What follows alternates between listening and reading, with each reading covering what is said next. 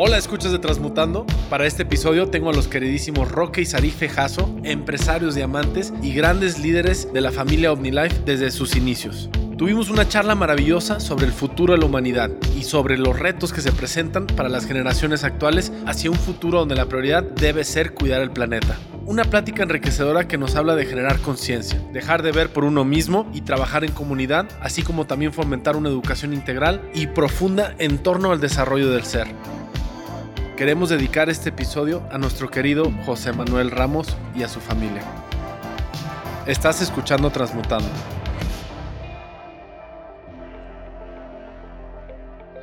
Oigan, ustedes estaba pensando ahorita que estaban diciendo y aparte porque los conozco y estaba leyendo su, su cuestionario. Este, uno de los lugares pioneros de todo el tema de ecoeducación y de escuelas innovadoras están en Indonesia. Hay un, mon- hay un montón de escuelas como estas nuevas escuelas como escuelas, ¿cómo les podemos llamar? Como World Schools, o sea, donde es gente de todo el mundo que se muda a lugares remotos escuela. por la escuela. Y en Indonesia hay, un- hay varias escuelas así, Órale. de gente pues, que tiene recursos, que montan esta escuela. Y son escuelas que pues, es todo, todo ecológico, Claro, que están hechas de... naturaleza. Son como catedrales de bambú. Este, hay una muy famosa que es famosa porque un arquitecto muy famoso hizo toda una estructura impresionante de bambú y es y la hizo para esta escuela y traen un rollo pero súper padre, ¿sabes? Chidísimo. O sea, Ahora ya, ya es a- gente que no la educan Claro. como sea, no tienen clases de historia de Indonesia, ¿sabes? Sí, ni sí. historia Sí, de. Inglaterra ni de México. Ajá. O sea, es, les dan un programa de, de educación pues totalmente como Globalizado. como globalizado, exacto, con una visión de crear ciudadanos, ciudadanos del mundo, o sea, no ciudadanos de una de una patria, de un país, de, o sea, sí, sí, claro. ¿no? Como que se borran esas y esos paradigmas de la educación. Ahora que fuimos a, a la expo en, en Dubai, este, pues nos encontramos sorpresas en ese sentido, ¿no? A mí me impresionó mucho Alemania y su enfoque total hacia los niños de, hacia la educación ecológica de los niños.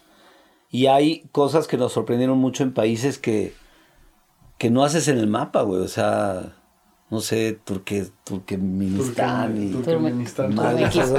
Dices. Y qué padres cosas tienen, qué padres cosas han hecho. Em, sí, sí, a mí me gustaría mucho que ese viaje también tuviera mucho que ver con ese tema. Pero yo definitivamente lo quiero, el tema lo quiero traer y aterrizar a México, ¿no? A, a, a una necesidad, pues que veo ahí, que, que es como un esfuerzo de mucha gente que quiere hacer algo pero no sabemos bien cómo. Y vivimos en el, en el, en el día a día que te va como comiendo. Sí. Entonces, Pero además algo que funciona en otro lado del mundo, pues está increíble y es una inspiración padrísima, pero finalmente hay que diseñar las cosas con las necesidades del sí, de tropicalizarlas. Y hay veces creo que, o sea, sí, sí coincido contigo que, que falta, pero también hay gente bien talentosa y que tiene un conocimiento Sí. y no la ubicamos. ¿sabes? O sea, yo con este podcast, pues me he recordado que hay gente bien chida que está haciendo cosas chidísimas. Sí. Solamente que no lo, no lo, no lo visibilizamos tan fácil. No tienen, no tienen un mostrador, no, no hay dónde exhibirlo. Sí, por ejemplo acá, digo, no sé si lo vieron, pero y justo lo acabo de ver otra vez este chico, este a Héctor Jiménez de proteína de insectos, ¿no? Luego estuvo Levi que habló de huertos urbanos. Sí. Este, luego vino Gerardo Pandal que me aparte de la charla que tuvimos en el podcast, tuvimos otra charla padrísima de cómo está todo el tema de la reforma, bueno, no la reforma energética, pero digamos la revolución energética renovable en el mundo, en México. Las, yo no sabía, por ejemplo, que México es privilegiado para Sol. energías renovables Claro. por el sol y por el viento. Ajá. Así es. Este, el istmo de Guantepec es así como de los mejores lugares del planeta mundo, para claro. tener energía eólica. Para lo eólico, sí. Este, y caray, o sea, como que sí creo que, y me incluyo, o sea, somos varias generaciones que crecimos con un poquito este paradigma de, es que a México le falta esto, le falta esto, le falta esto, y siento que cada vez como que vamos borrando esa, ese paradigma de que no hay, de que falta. O sea, en Educare, por ejemplo, pues es una escuela muy admirada desde otros lados del mundo. O sea, es, está posicionada como una escuela. O sea, hace poco me compartió Benjamín como varias instituciones. Pero subió un reconocimiento, sí, ¿no? Sí, está el reconocimiento de Apple, que es como escuela estándar Apple y, es un certificado que se le da a las escuelas que cumplen con un cierto nivel y que además utilizan la tecnología en su programa.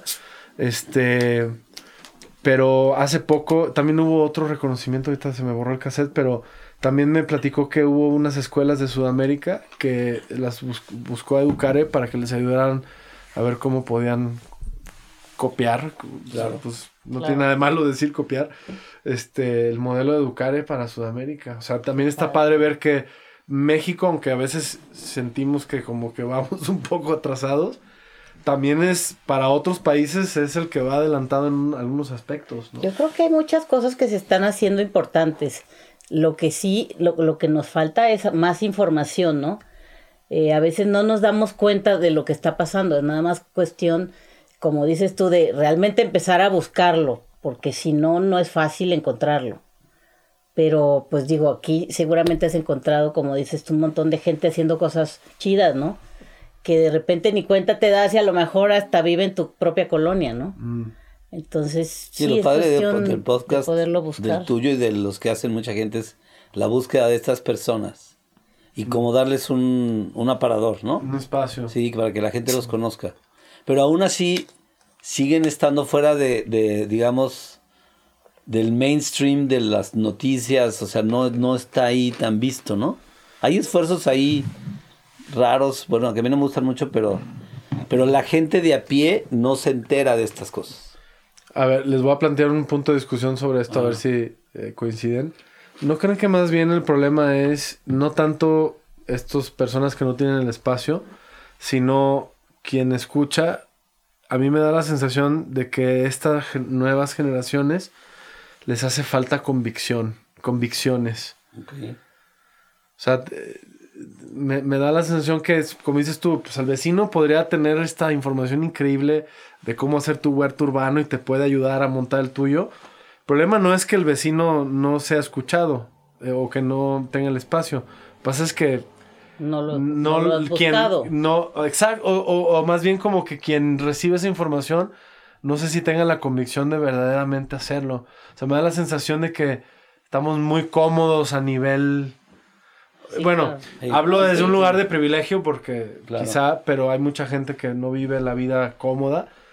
Pero el, este mundo que ahora configuramos, a pesar de que si tienes carencias, está diseñado para tratar de no despertarte tus convicciones. Me, me da la sensación que los chavos de hoy los veo y, creo que también es el fenómeno de la globalización. Ya no sé, ya no sé en qué creen, ¿sí me explico? O sea, como que es difícil pensar, incluso por ejemplo en los temas de religión, que creo que la religión se está transformando. O sea... Sí, se está desdibujando, ¿no? Sí, por decir un ejemplo, ahora el Papa este, dijo que era egoísta tener mascotas, ¿no? en vez de hijos. Y el, el o sea, a pesar de que creo que ha sido un papa muy positivo, ¿no? A diferencia de ah, los, de los pasados que eran como Darth Vader, ¿no? Este, eh, del pasado más bien dicho, ¿no? Ah. Este, se le dejó ir el mundo encima. Digo, había chistes y se convirtió en algo como viral eh, de la cultura pop, pero hubo mucha gente que sí se ofendió. O sea, ¿por qué? ¿Por qué tendría algo de malo si yo pues, no quiero tener hijos? Y, y yo creo que responde a una necesidad de una institución, ¿no? Pero, no sé, me pareció un fenómeno muy curioso como decir, chale, hasta la, hasta la iglesia tiene que cuidar lo que dice en esta nueva cultura, porque ya los mensajes ya no son recibidos igual. Y, por eso digo que... hay, mucho, hay mucha crítica. Yo, eso aparte, ¿sabes? Pero yo creo este que tiene que ver con que hoy tienes la capacidad de decir lo que quieras. Eh, y como tú dices, a lo mejor no desde una gran convicción, sino simplemente voy a decir algo por decirlo sin pensarlo, ¿no? Eh, a mí me parece que los, los, esta nueva generación que yo ubico entre los, no sé, 18 y 25 más o menos años. Sí, no tan chicos porque, digo, están... Sí, no están tan chicos, pero, pero los muy chicos también tienen ahora una voz, pero no sé si tienen el acervo informático y, y de conocimiento para, para tener, para decir, voy a hablar algo que tiene razón. Nada más tengo una voz y la voy a usar. Y en, en grandes, en grandes cantidades para decir un- una serie de babosadas, nomás por decirlas, ¿no? O sea, hoy puedes decirle al Papa en un Twitter lo que tú quieras, ¿no? Sí. Sin pensarlo, sin tomar responsabilidad por lo que dices, sin, sin decir, a ver, esta es una persona con toda una experiencia y me está tratando de dar un mensaje y lo voy a revisar si no soy muy como Reactivo. reactivo, ¿no? Mm. Y eso luego se le da mucho peso porque dice la gente, la gente opinó, pero yo creo lo que tú dices, esa opinión no tiene tampoco, ni tampoco está en su opinión, nada más la primera que dijeron. Sí. ¿No? Sí. Eh, eh, no sé si la gente tiene, a mí por ejemplo lo que me gusta mucho de los podcasts es el poder escuchar realmente lo que una gente quiere decir. Da- el tiempo, ¿no? También. Exacto. Porque hay cosas que simplemente no se pueden Todo es en- inmediato, ¿no? En un párrafo, ¿no? Hasta por eso se malinterpretan quizá, no Claro. sé. Porque no hay el, el- el tiempo suficiente para explicarlo. ¿no? Pero definitivamente hoy tienes un papa que tiene una serie de Netflix, ¿no? Que la acabamos de empezar a ver nosotros. ¿Y qué tal? Está padre. Ah, sí. Está Está padre. porque ¿La de los dos papas es esta? No, no, no, ¿O esa es No, una esa es una película. Ah, ya. No, este es del Papa Francisco, escribió Ajá. un libro Ok. y de ese libro una, una serie de, de cineastas jóvenes, menores de 30 años, decidieron hacer una serie con él sobre los por qué los viejos deben, los jóvenes deben escuchar a los viejos. Ok. Y entonces son reportajes como de gente mayor que el Papa recomienda y que el Papa conoce, que tienen una lección de vida que transmitir, ¿no? Ay, qué padre. Está padre. Ay, qué Y bien. está Digo, tienes desde a Martin. Scorsese, por ejemplo, hablando de su experiencia de tener Ah, una no, hija a los bueno. 60 años, Wow. Hasta un señor que nadie conoce, que era un gelatero en, en- en Italia, y- y que le tocó recoger a unos náufragos somalíes cuando él salió a pescar con unos amigos, y eso le transformó la vida. Y dices, órale, o sea, es, es- es importante Sí, el, sí testimonio de este hombre, ¿no? Ya. También creo que eso nos ha dado, nos ha permitido acercarnos a muchos puntos de vista a través de los podcasts y de las series, desde los juegos del calamar, ¿cómo se llama? Sí, el El juego juego de del calamar. calamar. Que a mí me impactó, no me gustó, la dejé de ver, pero son propuestas ya fuertes, ¿no? Críticas bien fundamentadas, fuertes, y también hay mucha basura, pero, pero creo que a los jóvenes les está faltando tiempo para eso, porque tienen aquí todo el día, todo el tiempo información así. Es que eso es lo que te digo, ¿no? otra. Que esta saturación de información Sí. te hace no tener una visión No como ser tan amplia. selectivo, yo creo, ¿no? Sí. O sea, de repente ves tanto que Amplia, dices, muy, muy somera, ¿no? mm, lo empiezas a Muy ver todo. superficial. Es que sí, o sea, puedes, es mucha información, pero la ves toda. O sea, a veces Toda. la ves demasiada, demasiada información. En vez de decir, esto no lo voy a ver, o sea, el ser más selectivo con la información, yo creo que es lo que, lo que está faltando, ¿no? Y yo creo que de ahí viene lo que tú dices de la falta de, de convicciones. Eh, es muy difícil tener convicciones cuando tienes tanta información, Mm. ¿no? Porque todo, todo lo que hoy puedes pensar bueno, pues mañana ya te lo sustituyeron con otro pedazo de información. Sí. Yo veo a los jóvenes muy preocupados por la ecología, pero no ocupados. Sí, como no ejecutando, o sea, es como una... Sí, es como un activismo, eh, pues muy, muy, muy, muy, muy flat, muy, muy, muy plano. Poco trascendente, muy poco trascendente. Como muy lento, como que el cambio va muy lento, ¿no? Está padre decir yo, a mí me gusta, me gusta y, y posteo cosas, ¿no? Porque soy ecologista. Pero no hay realmente una, una a ver, Una. ¿qué estoy haciendo? ¿Qué sacrifico? ¿O qué invierto? ¿Qué, qué hago? ¿Cuál es mi convicción hacia esto? Y luego te encuentras jóvenes con muchas co- con convicciones muy profundas también, como creo que ha habido en todas las generaciones. Pero creo que se pensó que el Internet nos iba a dar esas convicciones. Mm, Y creo que lo que estamos encontrando es que todo lo contrario. todo lo contrario. Yo le digo mucho a mis hijos, necesitan aprender a ejecutar. Hagan lo que quieran. O sea, piensen lo que quieran. Pero si no desarrollan un proyecto y lo, lo, lo ejecutan, porque ahí está la convicción, en la inversión de tu tiempo, en la inversión de tus talentos, en los esfuerzos que tienes que hacer para llevar a cabo un proyecto. Y somos una sociedad demasiado enfocada la- al confort. A eso, a eso como que a eso medio me refería. Sí. ¿no? Ahí yo, a- estoy totalmente de acuerdo contigo. Como si estuviéramos en una frenesí de facilitarlo, cuando hay cosas que simplemente no son fáciles, como echar a andar un Claro, proyecto, claro. ¿no? Y me identifico porque creo que todavía a mi generación le ha costado trabajo. Sí, está bien, o sea, como que le ha costado trabajo eh, este tema de ejecución. O sea, a mí me costó de chavo Sí, claro.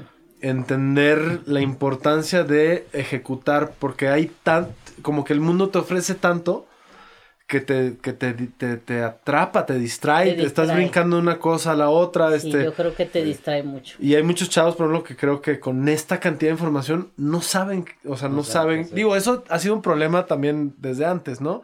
El Pero no saber qué quieren. Sí. Pero parecía que antes quizá estaba como más definido socialmente.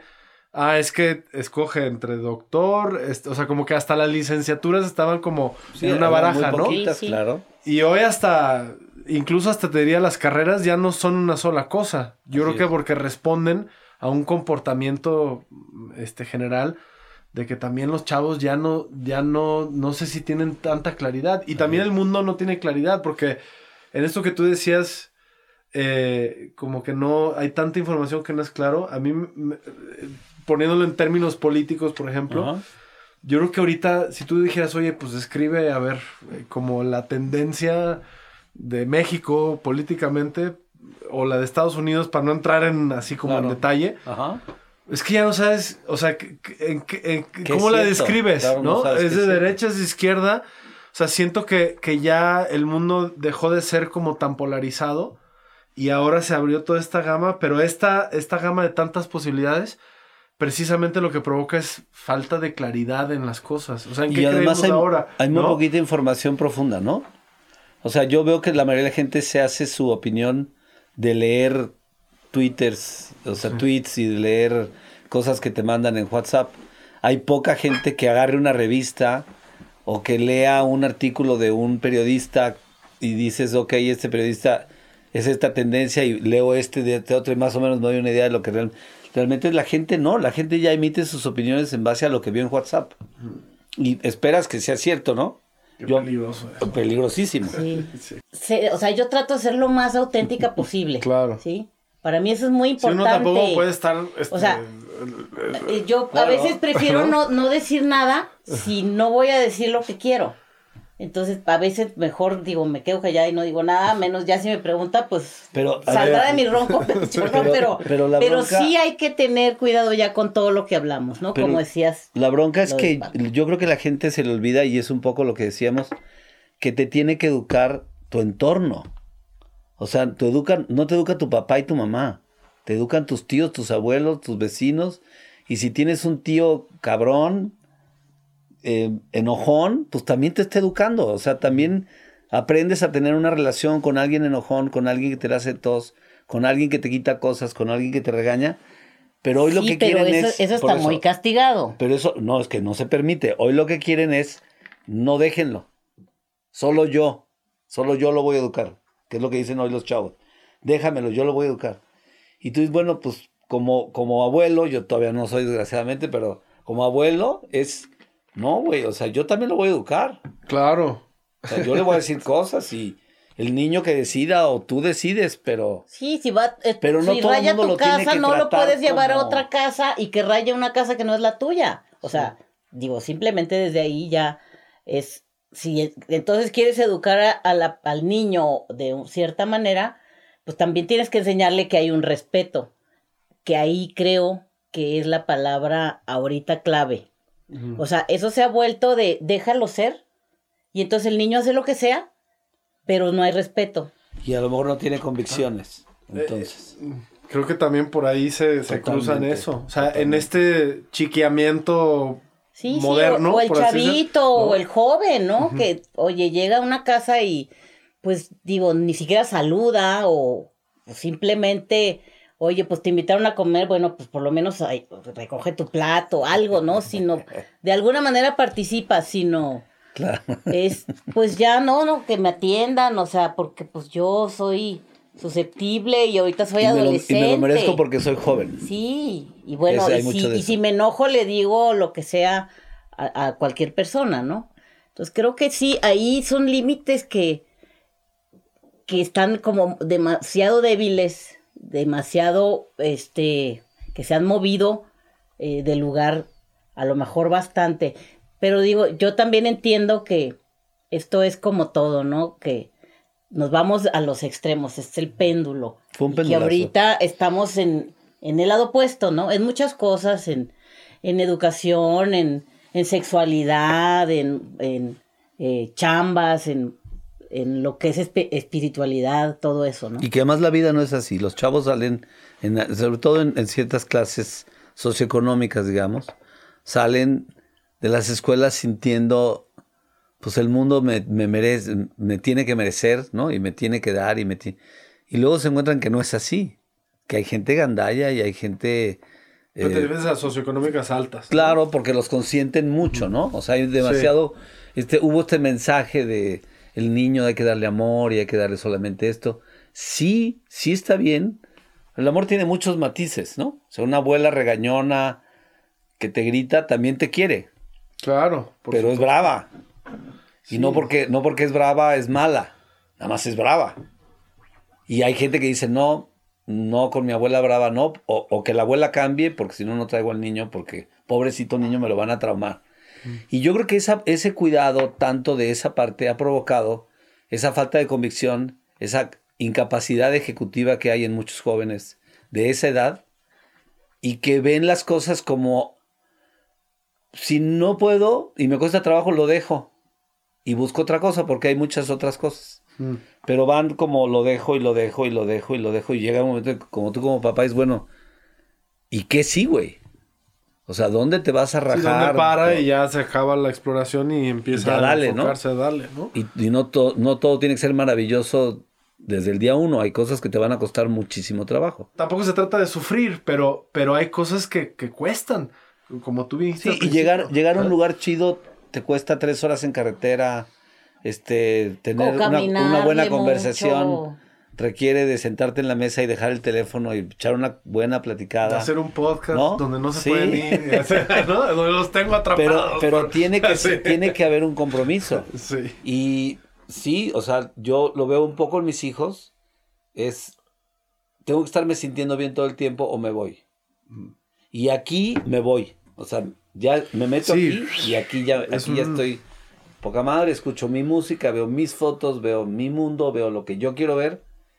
Y lo de afuera, pues me- no, ya no me importa, ¿no?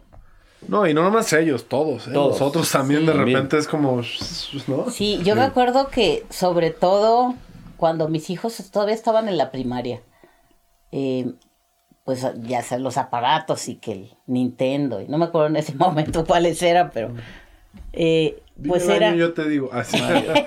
Mario Bros. Bueno. claro.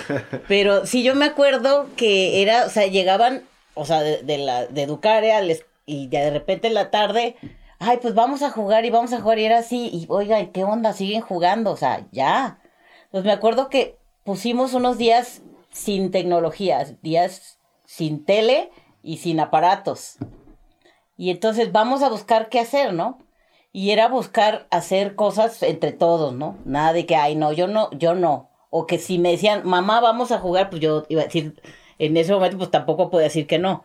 Entonces era más fácil poder sacarlos de la casa a jugar fútbol o a jugar cartas o cualquier cosa. O hacer una fogata, no sé. Y cosas que generalmente no, no hacemos porque es muy fácil, pues estar ocupados. Y más ahorita que trabajamos es en casa, ¿no? Y bueno, pues puedes hacer. ¿Qué estás haciendo? Pues es que estoy trabajando. Y a lo mejor pues estoy jugando Tetris o qué sé yo.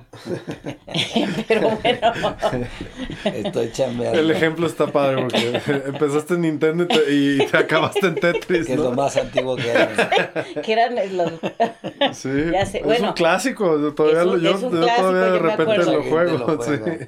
Digo, yo no soy muy buena para... La, la verdad no me gusta mucho jugar, pero digo, eso no quiere decir que porque a mí no me guste no, no voy a permitir que jueguen. Pues si no me gusta a mí, es como cualquier otra cosa. Si me gusta la sopa y a mi hijo no, pues no por eso los dos tenemos que comer sopa a fuerzas, ¿no?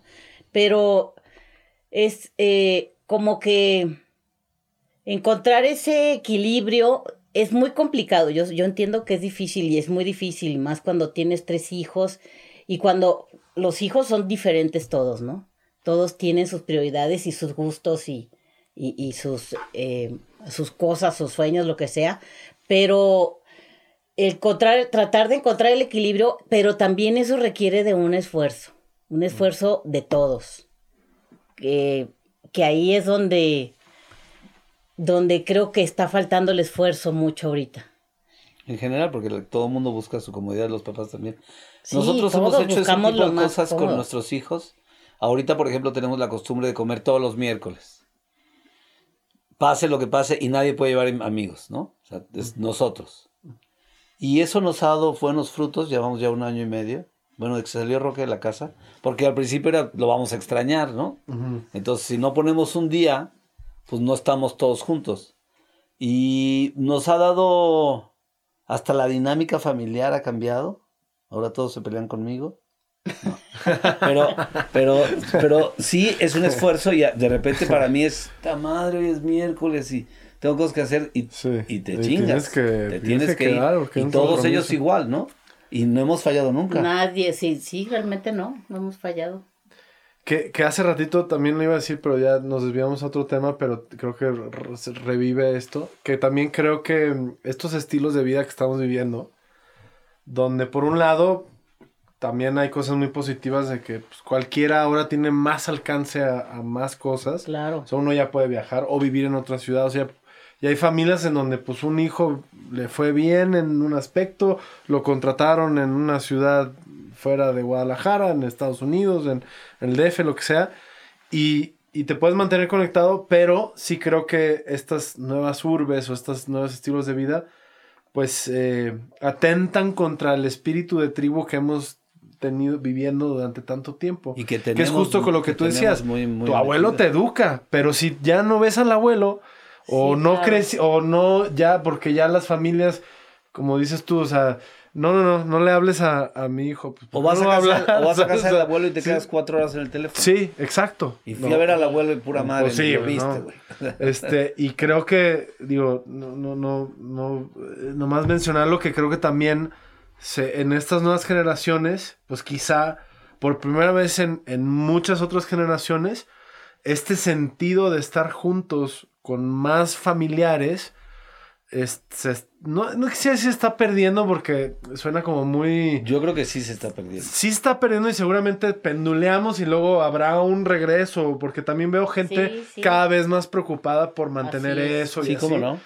Pero sí estamos viviendo un, un momento de transición muy extraño donde, sí, los chavos, o sea, yo me acuerdo eh, eh, convivir con mi abuelo, pues, pues, para mí fue muy importante en mi desarrollo Claro, como claro. persona.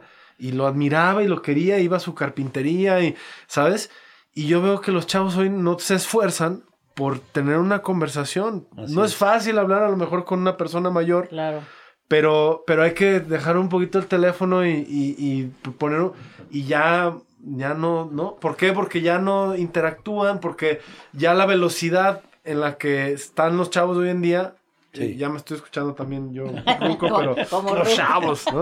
Este, te, te- Sí, condiciona a que sea más difícil vivir otras cosas que son muy importantes, que te dan, a mí de Que- repente... Que solamente te da la convivencia. Todo te da convivencia. Yo tengo cosas de mi abuelo aquí tan, y de mi papá y de mi mamá y de mis Claro, abuelas claro, muy claro. importantes que, que, que se dieron en un momento y que conforme vas creciendo van adquiriendo un valor tan valioso para tu vida porque dices, claro, o sea, esto es un pedazo de sabiduría para la vida Claro. que te regalaron personas que ya atravesaron. Y que hacen la vida como muy lo del Papa, ¿no? que está padrísimo, Claro. ¿no? Estas lecciones que, que necesitas escuchar de, de la gente que ya se echó, pues por lo Así menos es. todo un- unos buenos 80 años de vida, ¿no? Algo, algo tendrán que enseñarte, ¿estás yo- de acuerdo? Tú, tú mencionaste algo muy importante que es el instinto.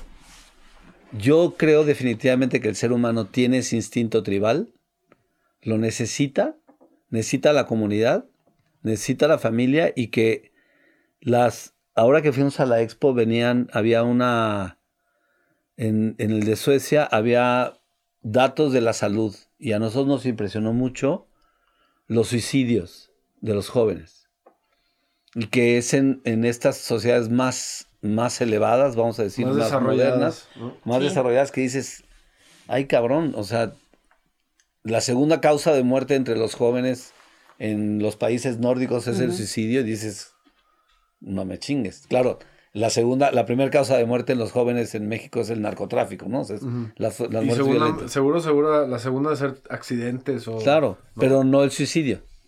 Entonces, somos un país todavía mucho más familiar, mucho más, ¿no? Yo lo que me sorprende... Bueno, en- está el ejemplo también de los eh, school shootings, eh, los eh, tiroteos de Sí, las claro. escuelas, Sí. que los países nórdicos ya también han tenido temas así. Sí, sí, claro. Entonces dices, No, oye, eso es terrible. este sistema que han elaborado, que seguramente para unos aspectos es muy eficiente, Tiene pero sus que carece de...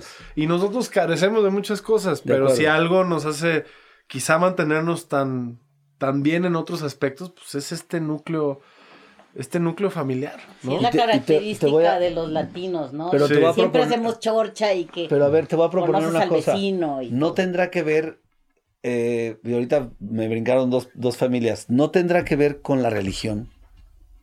Es decir, los latinos somos eminentemente católicos, muy religiosos, y la religión te motiva al- al- a la familia, o sea, te habla mucho de familia, de reuniones familiares, de fiestas y cosas así. En los países nórdicos, en otros países se ha perdido un poco eso. Y es como el valor del yo, ¿no? Y el yo, el yo, yo estoy solo, yo acabo, yo me voy, yo tengo éxito, yo trabajo. Yo... Yo estoy pensando que de las familias que conozco, las que son no profundamente religiosas, pero que están meti- comprometidas con su religión, son gente que se junta mucho, que se juntan todos, que se hace como, hay, hay festividades, el rito social. Y el, al ser moderno, ¿no? Al que está muy metido en esto, el rito social se le olvida. Y lo juzga y lo critica y lo manda a la chingada. Yo soy ateo, ¿no? O sea, yo no practico ninguna religión, pero sí veo que este tipo de, de sociedades, o sea, este tipo de instituciones provocan estos como valores muy allegados a la parte comunal. Bueno, los latinos ¿No? nos caracterizamos porque Nos gusta desde mucho familia. tiempo, o sea, desde, no sé, desde cuándo exista, pero que los abuelos siempre se quedaban en la familia, ¿no? O sea, el, el abuelo ya está viejito, pues vive con los hijos, ¿no? Eh, todavía se da, creo que hay momentos en que, bueno, pues ya hay eh, abuelos que viven o solos o viven con alguien o viven en una casa de, de descanso, pero, pero es muy común de los latinos, o sea, la familia, Y que el hijo se- no se tiene que ir a los 18 años. No, para en los- nada, en sea. otros países los hijos se tienen que ir a los 18 años. no, pues bueno, te Nos vas a... sacan a patadas. No, Sí, te vas o sea- a estudiar y ya no regresas a tu casa. No. Yo me acuerdo cuando vivimos este, en Estados Unidos un año, eh, rentamos una casa y había dejado la señora unas cosas en, en el garage. Y después fue por ellas y venía su hijo con ella. un chavo que se dedicaba a hacer videojuegos. Muy bueno en su, tram- en su chamba y me dice, oye, ¿puedo pasar al cuarto? Le digo, claro, pues adelante. O sea, es que me dice que quiero verlo porque pues me fui a estudiar y nunca regresé. O sea, oye, yo como, como latina, pues así como, ay, no, claro, pásale, por favor. o sea, es tu casa, ¿no? O sea, Eran Sí. coreanos, ¿no? Eran, eran eran filipinos, sí. Y, o sea, eso es lo, muy, lo más común, ¿no? Que no pasa todavía aquí. En México, pues no. O sea, los hijos están en la casa. Yo, bueno, a mis hijos, vaya, no quieren ir a estudiar a otro lado. ¿No? O sea, caramba. Sí, bueno, hay unos que nunca se van, Aprovechen. ¿verdad? Este, No, yo, o sea, también, mujer y- Sí, también sí, decir, aprovecha, ¿no? O sea, porque, si podemos hacerlo, pues qué chido. O sea, ahí está la oferta, ¿no? Pero bueno, pues han sido siempre muy, muy hogareños. Este, digo, Roque ya se fue a vivir solo, ya tiene como un año, pero también lo veo como, como, Busca.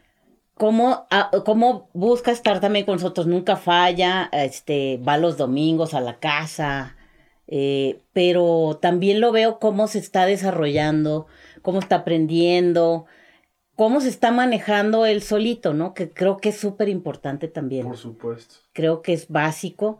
Eh, yo, por ejemplo, a mis hijos siempre les hemos dicho, necesitas tener un trabajo de empleado. Un trabajo de empleado donde quieras, trabaja donde quieras de empleado. Porque el trabajar de empleado te va a dar una visión, te va a abrir una visión de realmente qué quieres. ¿Quieres ser empleado o quieres hacer algo por ti mismo? Pero el ser empleado para mí fue muy importante y creo que eso es algo que tienen que vivir. Claro. ¿no? Entonces, ahí se viene todo, este, lo de la tribu, eh, pues siempre apapachadores, siempre ahí como presentes. Y sin embargo, ellos mismos también de repente regresan, ¿no? A mí me da mucho gusto, pues, de, o sea, ver cómo llega Roque y pues sale Andrés, sale la güera sale. Sí, o sea, sí, todos salimos. Se pues, disfrutan a- mucho ellos. a ver, a platicar, a, a convivir, ¿no? A convivir todos juntos, que pues eso, eso a mí me, me causa, por ejemplo, ver en los restaurantes de repente que vamos a comer, pues ver mesas que están todos en el teléfono y nadie platica. Sí. Y, y No, es- es Pero, a ver, también- para mí, digo, Es bueno, a- para, Sí, a- eso mí eso es algo que tengo que aprender. Digo, ellos a lo mejor no sé, estén, tienen buena convivencia o qué sé yo, y en ese momento están ahí. Sí, no hay que pero- juzgar tampoco. No, claro, no, es algo sí hay unos que sí dices. Pero sin embargo, Sí, a veces veo al niño chiquito que es mamá, mamá, mamá, y Hasta pues la mamá teléfono. y el papá están en el teléfono Sí, lo y, vimos hace y le pasan en su teléfono y, y dice, bueno, pues estamos cayendo en cosas que no nos damos cuenta. Ojalá que pronto este, podamos entenderlo también y que nos estamos perdiendo cosas de los hijos o de, o de nuestros amigos, de nuestro entorno, de la gente de nuestro entorno, a veces por estar en una pantalla, ¿no? Mm. Yo creo que mucho, mucho de esto, ahorita que lo dices, mucho de esto, nosotros tuvimos la gran fortuna de llegar a educar sin querer, ¿no? O sea, nos, veníamos, nos vinimos de Tijuana por una cuestión ahí de seguridad y llegamos a Guadalajara y pues nos quedamos por casualidad un poco, ¿no? O sea, la gente nos presionó mucho para que nos quedáramos, la familia pues. Y Sí, no sabíamos bien qué íbamos a hacer, entonces, pues mientras nos acomodamos ahí. Pero, pero la experiencia fue, lo que decidió fue realmente que mis hijos fueron a Educare. Y yo no quería que se quedaran a Educare porque se me hacía esto de las 9 a las 5 de la tarde. Yo ahorita en ese tiempo, por lo que me había pasado, estaba muy necesitado de estar con ellos. Pero ellos dijeron, esto está poca madre, ¿no? O sea, les encantó la escuela. Ellos Y a venían, nosotros- perdón, ellos venían, bueno, venían del colegio alemán. Y yo busqué el colegio alemán. Que, digo- relativamente no es tampoco tan Lo que extremo. Sí. Es el único ¿No? que había en Tijuana. Sí. O sea, yo busqué y, el, y digo, está precioso el lugar y todo, pero pues no hay como tanta calidez como yo hubiera querido. pero, y de repente dije, bueno, pues ¿qué ando haciendo yo? O sea, aquí pensando en, en el colegio alemán, si está Educare, ¿no? Y yo me acuerdo que cuando venimos una vez hace muchísimos años, que Roque tenía como dos años, y fuimos a conocer Educare, pues yo me acuerdo que lo llevaba así en los brazos y lo bajé y agarró y corrió y se fue. Sí. Y así fue como, como magia, ¿no? Entonces dije, bueno, ¿qué estoy haciendo? ¿Qué estamos haciendo? Pues vamos a educar y realmente fue el cambio total, ¿no? Sí les gustó. Y sobre todo esa tribu de Educare, esa convivencia, el que conocía yo y que, bueno, muchos de ellos hasta la fecha son mis amigas y mis amigos. O sea, Claro. que Y eso es lo que yo iba. crecimos, o sea, crecimos Lo que yo iba es que todos. en Educare tuvimos la oportunidad, el, el beneficio, digamos, misterioso, porque no pensamos que eso iba a haber. Nos gustaba la propuesta de tu papá de... A mí me gustaba mucho la propuesta de, de libertad, de como la búsqueda, que- menos, menos académico, más artístico, todo eso me, me gustaba sobre todo la idea de la libertad. Mi papá de chiquito me quiso mandar a Summerhill, pero fue nada más un sueño guajiro, pero yo me casé con ese sueño. ¿Y qué es Summerhill? Digo, perdón. Summerhill es una escuela que hizo un educador que se llama, se apellida Neil, que en ese tiempo, en 1966, Muy innovador. súper innovadora, ¿no? Ya. Y mi papá soñaba con mandarme y me decía, sí te voy a llevar, sí te voy a llevar. Nunca pinche escuela de... ¿Y dónde estaba, aparte? En Londres. Ah, en. Inglaterra. Este, de hecho está en un pueblo que se llama Summerhill. Ok. Este, y acabé en una escuela de hombres, puros hombres, lo peor que te puedas imaginar. Todo lo ¿no? con- era Sí, Winter sí, Hill, ¿no? Todo lo contrario. Sí. Winter Hill. Pero fíjate que cuando llegamos a Educare, parte de lo que nos pasó, lo que sucedió en ese Educare, que no fue el primer Educare, sino como el segundo Educare, ¿no? O sea, Como el 2.0. eh, sí. No Ya, las casetitas, ya no las casetitas, ya estaba la escuela, ya, Sí, ya. no, ya estaba, Sí. ya estaban los salones Estaba muy de es- adobe mucho más padrísimos. estructurado. o No, sea, ya 2.0. sí, ya no, estaba, ya, el, ya no estaba el monstruo, ¿Quién era el monstruo? el que el director, el primer director, ¿te acuerdas? Sí, eso Eh, nos tocó. El grandotote, Ca- ¿Cómo eh, se llama? ¿Carlos Eduardo? Carlos. ¿Sí? ¿Sí? ¿Carlos Eduardo? Que este atleta y ¿Habrá es que le dicen el monstruo a él, a él le dicen el monstruo sus amigos de Ah, no de- sabía. de- Yo pensé que diciendo como el monstruo. No, no, no, pues ya es ¿qué que es, ya es que es Se ve pura gente chida. Lo acabamos de ver hace poquito en una Ya. fiesta de Pepe, pero, pero eh, nos tocó ya, No, que era una pareja, ¿no? era una pareja. Ay, ahorita, ahorita me acuerdo. Eh, ahorita me acuerdo. Pero sí, sí, sí. Era Bueno. una pareja. Hey. Sí. Y entonces llegamos a un educare que, que nos se convirtió en una comunidad Sí. muy cañona. O sea, como podías ir a hacer ejercicio allá adentro y comías con tus hijos, entonces los amigos de tus hijos te conocían, tú los conocías y eso te daba algo. Tus hijos te veían en la escuela como algo natural que estuvieras en la escuela, ¿no? Íbamos a una clase de yoga a las 2 de la tarde y te, ¿qué pasó, papá? Y, Sí, ¿no? porque hay escuelas que es como que los dejas y como si estuvieras en la penitenciaría. Ah, jamás ¿no? Sí, o sea, te ah, cierran la claro. puerta, la puerta en No, las Ah, narices. es mío, Y el ¿no? día, y el- Aparte, ¿no? y el día que como, ves a tu papá allá adentro es chi, ponte No, ya valió madre, ¿no? Sí. Y nosotros llegábamos a Educare y eh, nadábamos Ay, sí, era y corríamos padrísimo. y nos íbamos a las 11 de la mañana, pero además los la gente que en ese tiempo estaba muy metida en OmniLife, en el staff, también tenían los hijos ahí, Claro. nos hicimos muy amigos y entonces era como, pues, Om- OmniLife, Educare, todo se convirtió en nuestra vida. Sí, sí, una comunidad padrísima realmente. nuestros mejores amigos, nuestros viajes y con obviamente pues con amigos, hijos de la edad de mis hijos, pues era padrísimo. Claro. Y fueron unos años Gente que de mis hijos también gente no de recuerdan con, ovni, con muchísimo cariño. de todo. Y ahí nosotros aprendimos a valorar esa familia, ¿no? Es- esa importancia de estar juntos. Este, y creo que fue un factor eh, muy importante que hoy en las escuelas no existe. O sea, hoy, hoy la educación tiene, desde mi punto de vista, unas carencias súper fuertes en ese sentido, porque todavía separan más a los, a los hijos de los papás, ¿no? O sea, los, los, no, lo- no buscan que se conjunten.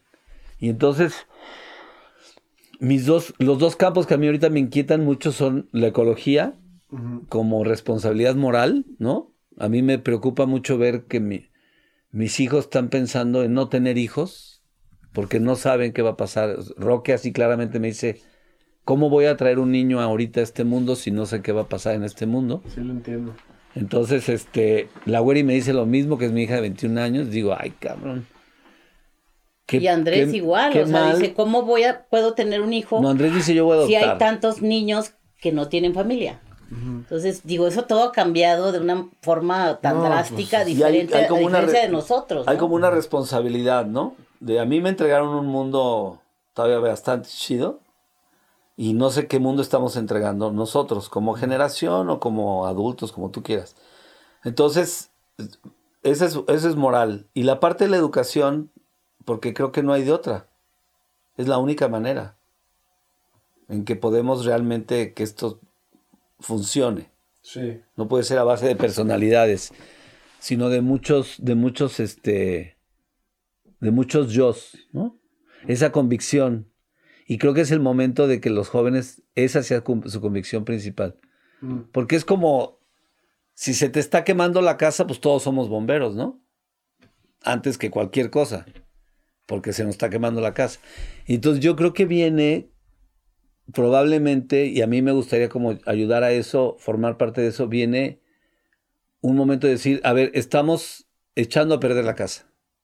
Entonces, ahorita deténgase todo el mundo porque lo único que importa es la casa, no hay otra.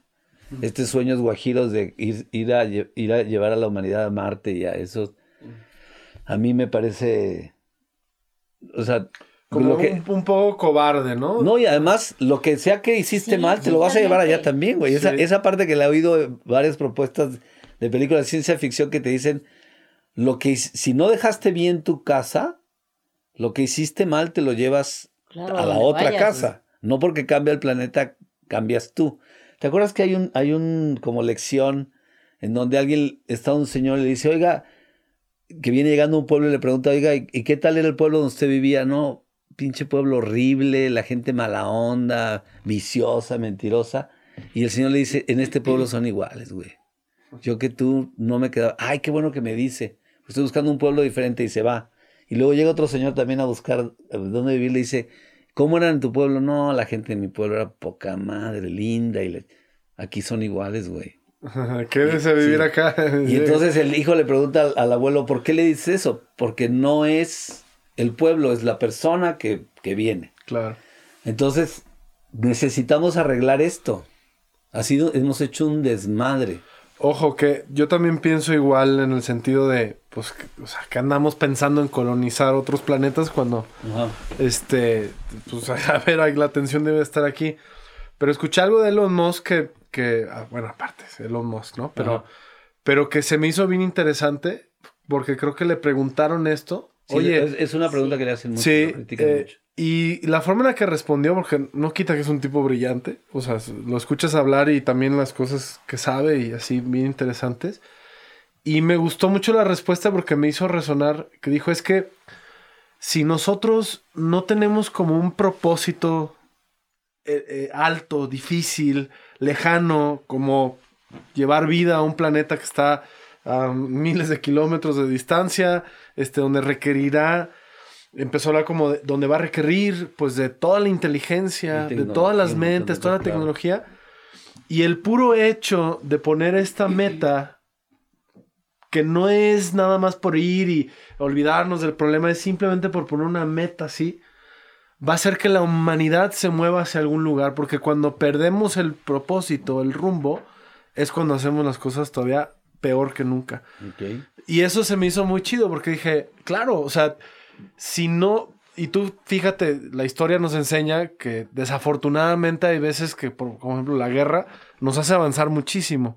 Porque hay un sentido de urgencia, se ponen a... Y ojalá claro. y no fuera así, pero bueno, es una realidad, ¿no? La guerra hace avanzar a la humanidad en aspectos tecnológicos. Las crisis, ¿no? porque hay una crisis, hay una situación que resolver y ahí se ponen todos a hacer, se está quemando la casa, ¿no?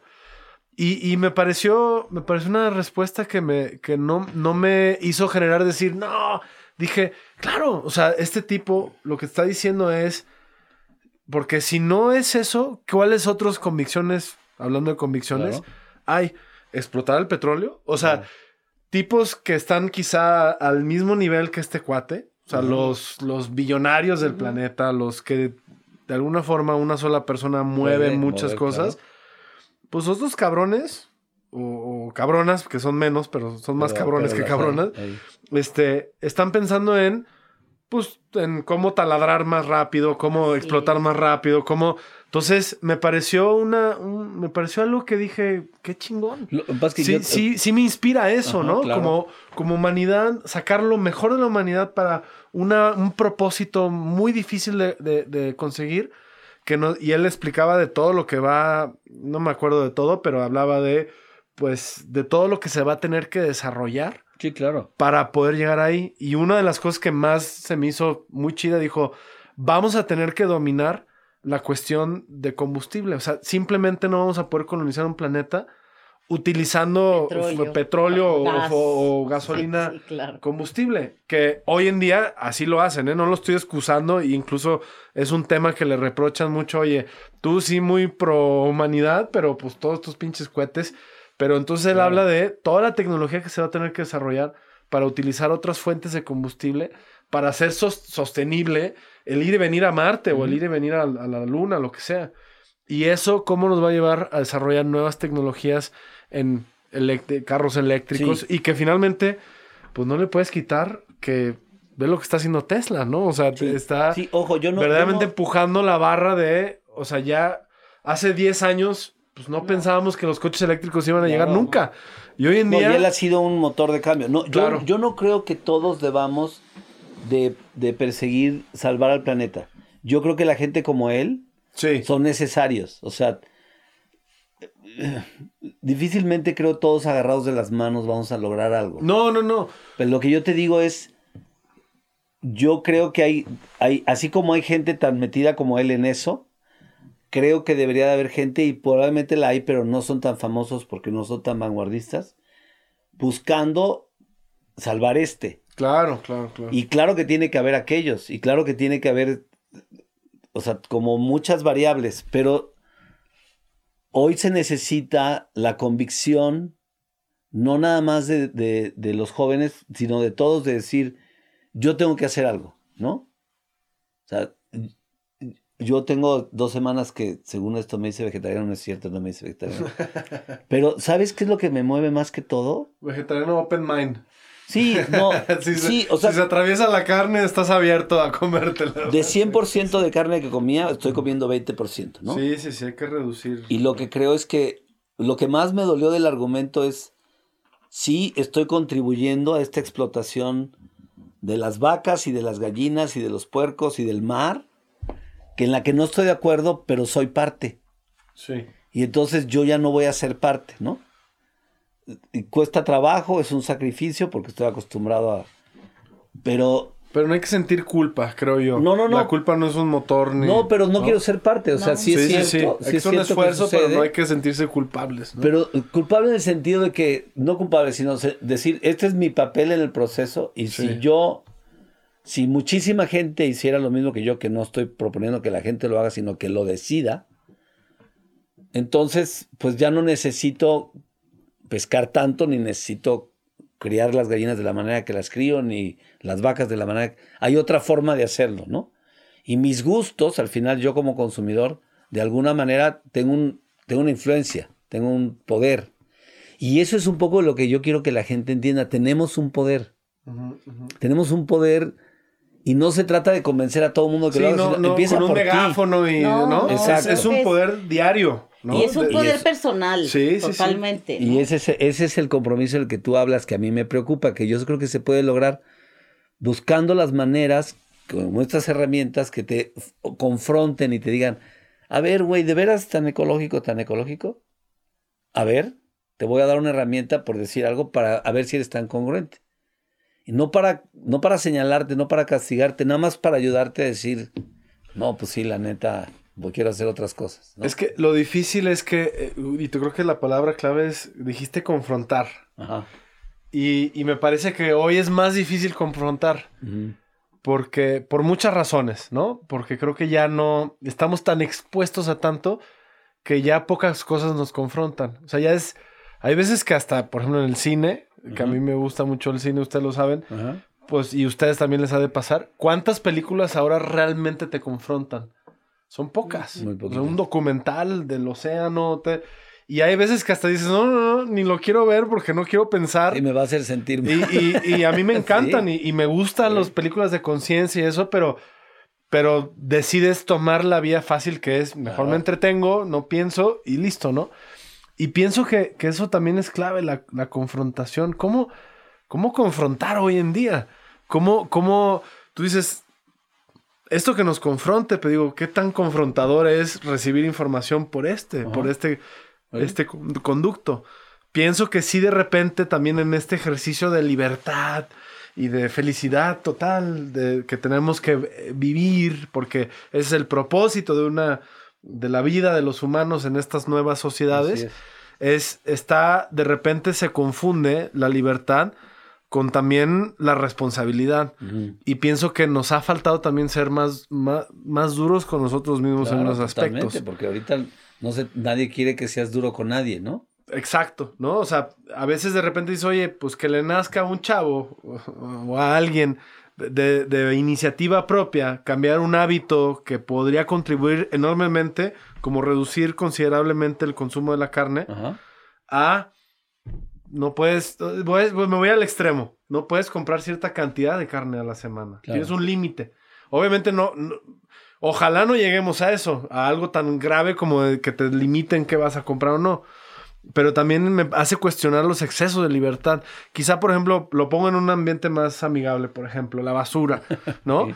Este, hay muy poca regulación en México en particular, cero, o cero. cero de regulación. Cuando ustedes vivieron en Estados Unidos, o sea, desde que llegas a un... A mí me ha tocado vivir ahí, rentas un departamento, te dicen aquí, papacito, mamacita, este, la basura se recoge, el Así vidrio se recoge el lunes, el, el miércoles se recoge Así el es. cartón, Claro. este, Y se deja... que ponerlo así, Sí, así, asado y así. está, claro. Y si usted, señor, no cumple con las reglas, moles, cabrón. Multa, ¿no? Sí, Y, y de- de- desafortunadamente a veces el humano necesita estas reglas que debemos de establecer y creo que ahí es donde también el reto de las nuevas generaciones quizá dentro de este panorama de libertad que se les ha dado porque así ha venido la formación de las nuevas generaciones que creo que también es muy positivo si está bien dirigido pues creo que es, es, es el auto, el autocontrol, ¿sabes? O sea, que estas nuevas generaciones también entiendan que una cosa es la libertad de la responsabilidad, el respeto. O sea, es un valor que, que sí se está diluyendo en muchos aspectos, no en todos, pero en, en unas... Sí, en unos sí frentes hay- cosas hay- que ya no, que, que no existen. Y, y, y, y cada vez somos más. eh, Y si no están, y deja tú que si eh, te quieres poner romántico con los aspectos de los valores, es que hay valores que son universales y que son de, conviven- de convivencia para poder que funcione el- el- la sobrepoblación de una ciudad, ¿sí me Claro, explico? por supuesto. Y pienso que, y sobre todo, bueno, en México creo que gozamos de, de- en muchos sentidos, de, De mucha libertad. libertad, También te vas a. Estados Unidos y dices, Dios mío, o sea, hay exceso de reglas, ¿no? Ajá. Y te lo dice la gente, es que acá, pues Y no se Para puede hacer todo nada. hay para todo, regla. o sea, el, el vecino se molesta y ya me demandó y ya me enjuició y, Y creo me que... echó a la policía. No, exacto. Pero, pero eh, siento que el reto de esta, de esta nueva generación, y a mí lo que me ocupa es que yo no sé si se vaya a detonar este autocontrol o este autosentido de responsabilidad si la casa no está en fuego. ¿Sí me explico? O sea, me, me- preocupa que que, hasta que no esté la casa verdaderamente en fuego, no va a haber ese momento de, o sea, reglas, tal, esto, el otro. Y siento que estamos en esta etapa en donde todavía, obviamente los que estamos despiertos, los que estamos viendo, atentos, estamos viendo que las consecuencias ya están, Ya está. ya están. Ya. Pero la mayoría de la gente no las está Cree que no, percibiendo. claro, ¿Sí cree me no. explico? Y, y- y estamos en esta todavía momento de gracia, lo podemos llamar, Sí. en donde todavía es muy benévolo lo que está pasando en el mundo. Benévolo.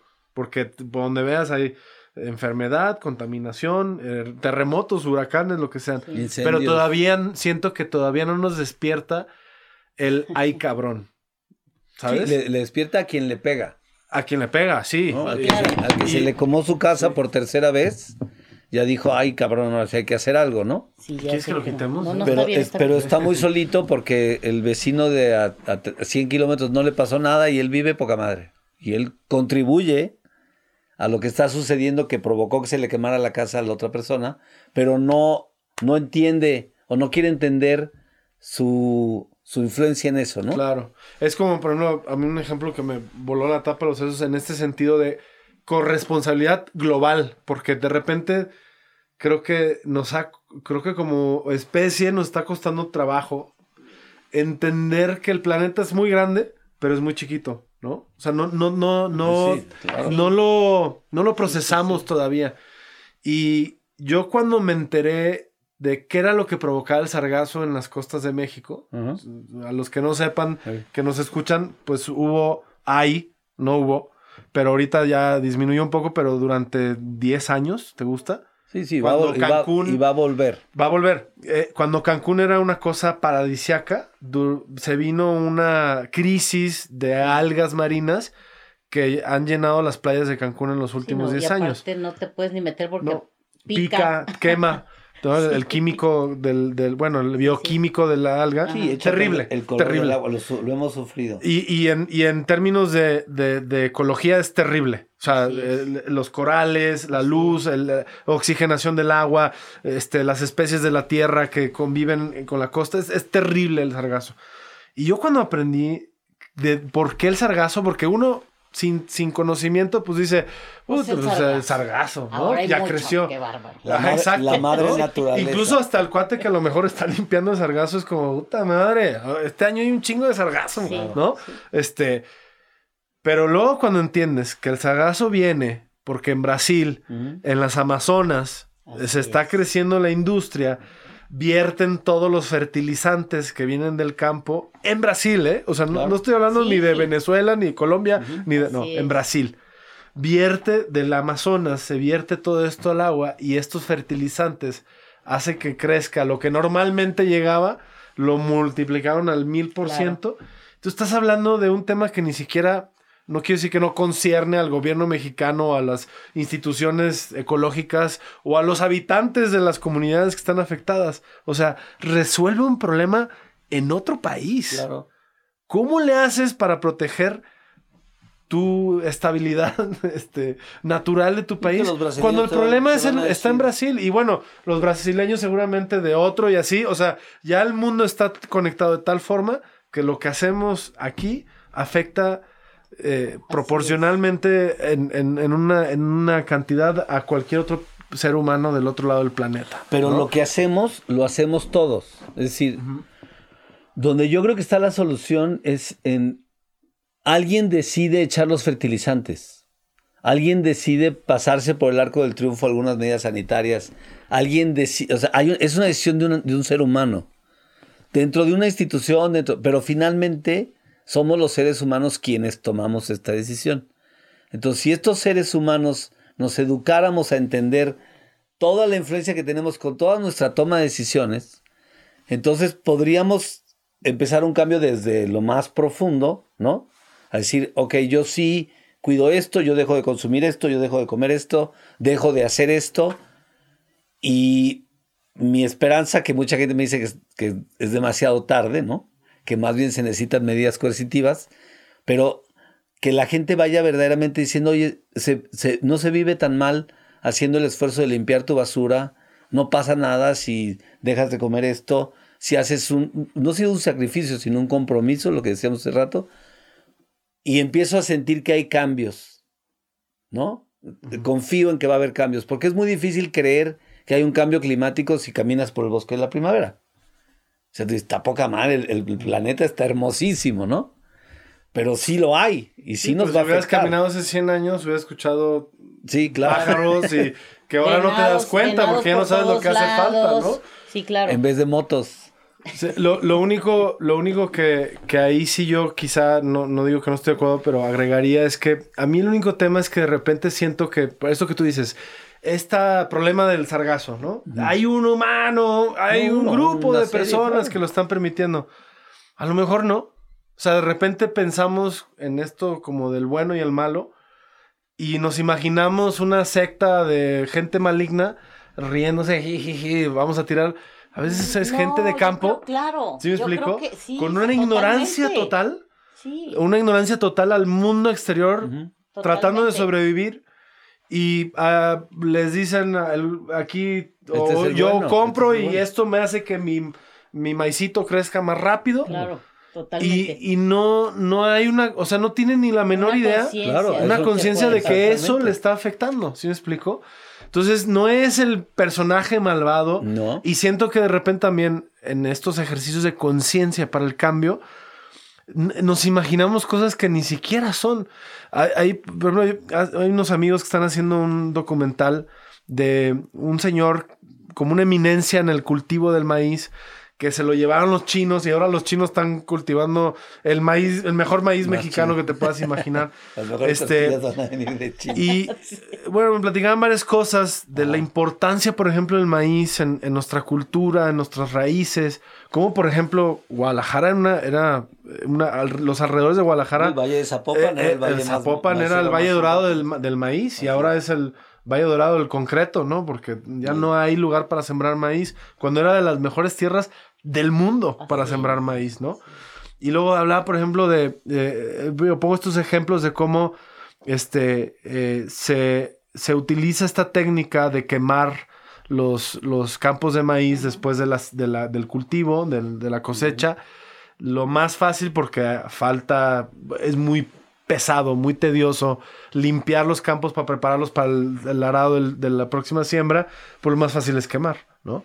Pero a la hora de quemar, estás quemando toda la microbiota de la tierra, o sea, todos los bichitos positivos que le hacen crecer, pues lo estás. Y con los años, imagínate, pues quemas, quemas, quemas, terminas erosionando y matando verdaderamente la tierra. Y necesitas más fertilizante. Necesitas más fertilizante. O sea, a eso me refiero que es o sea, este señor que les digo que no tiene conciencia que el fertilizante, pues ya es una consecuencia ni siquiera de él mismo, es una consecuencia de lo que pasó antes, ¿no? Todo es un círculo vicioso. Correcto. talo la tierra, siembro, la quemo, entonces tengo que fertilizar y, y vuelvo a lo mismo y cada vez tengo que fertilizar más para terminar el ciclo. ¿Cómo rompes el ciclo? ¿No? o sea, y, y, Con compromiso. Yo, sí. es la parte que creo. Es decir, yo creo que la gente va, tenemos que entender, para mí, el poder del yo, y entonces yo, con lo que sé, en qué me comprometo. Y entonces alguien que está, no quiero decir más arriba, pero con más capacidad, con más poder, porque tiene más recursos, porque a lo mejor tiene una empresa de 100 personas, o de mil o cien mil, o es maestro. Entonces dice, yo tengo más capacidad de entender un poquito más global y le pongo algo a esa, a esa globalidad, a un esfuerzo y a un compromiso. Y entonces mi sueño es que se convierta como en una moda. Estar comprometido, ¿no? Y estar consciente y decir, a ver, de todo lo que yo hago, quiero aprender mi basura dónde se va, quién se la lleva, qué hacen con ella, ¿no? Porque, ah, ya ni chingan, hay plástico en el mar. Sí. Tu plástico, güey. Sí, güey. Te lo puedo demostrar, a lo mejor, ¿no? Y entonces, oye, pues es una, por ejemplo, Sari hizo unas bolsitas para el súper. Que todo el mundo, ay, qué padre, yo también quiero unas. Pero cuando van, pues no, pues se, llevan, no se las llevan. ya las bolsas, no importa. Y el sacrificio debe ser, bueno, yo si hago mis bolsitas, ¿no? Y hago esto. Eh, esa parte, ese, hemos echado a perder el planeta en el sentido de lo que hemos platicado ahorita, entre todos. O sea, no, no ha sido el malo, el malo, el, los petrolero. No, entre todos. Nuestra comodidad, nuestra búsqueda, nuestro me vale madres, ¿no? Y, creo que la manera es entre todos regresar.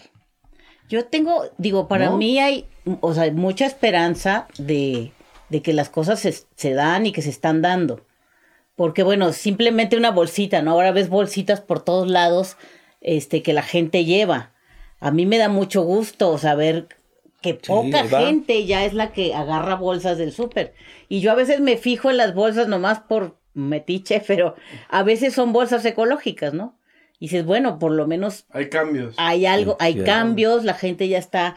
¿Quieres bolsa?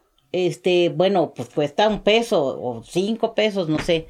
No, pues mejor me las llevo sin bolsa. O sea, todo ese, ese pequeño cambio de sin bolsa, por favor, o o te la vendo si la quieres, entonces, porque ya es de papel, o sea, significan cosas, cambios importantes. Y yo creo que esa globalización que tenemos, toda esa información, también tiene cosas súper chidas como todos esos documentales padres que hay, este, lo que sabemos de Brasil, pues es por, por toda la, la, globalización, ¿no? Pues sabemos que allá tira mucho fertilizante y que bueno, pues yo, por ejemplo, una vez estaba en Mahahual y empezamos a caminar. No, Mahahual es impresionante. ¿eh? Y empezamos a ver la basura y levanto algo que se me hizo una etiqueta totalmente desconocida. No manches, era de Puerto Rico.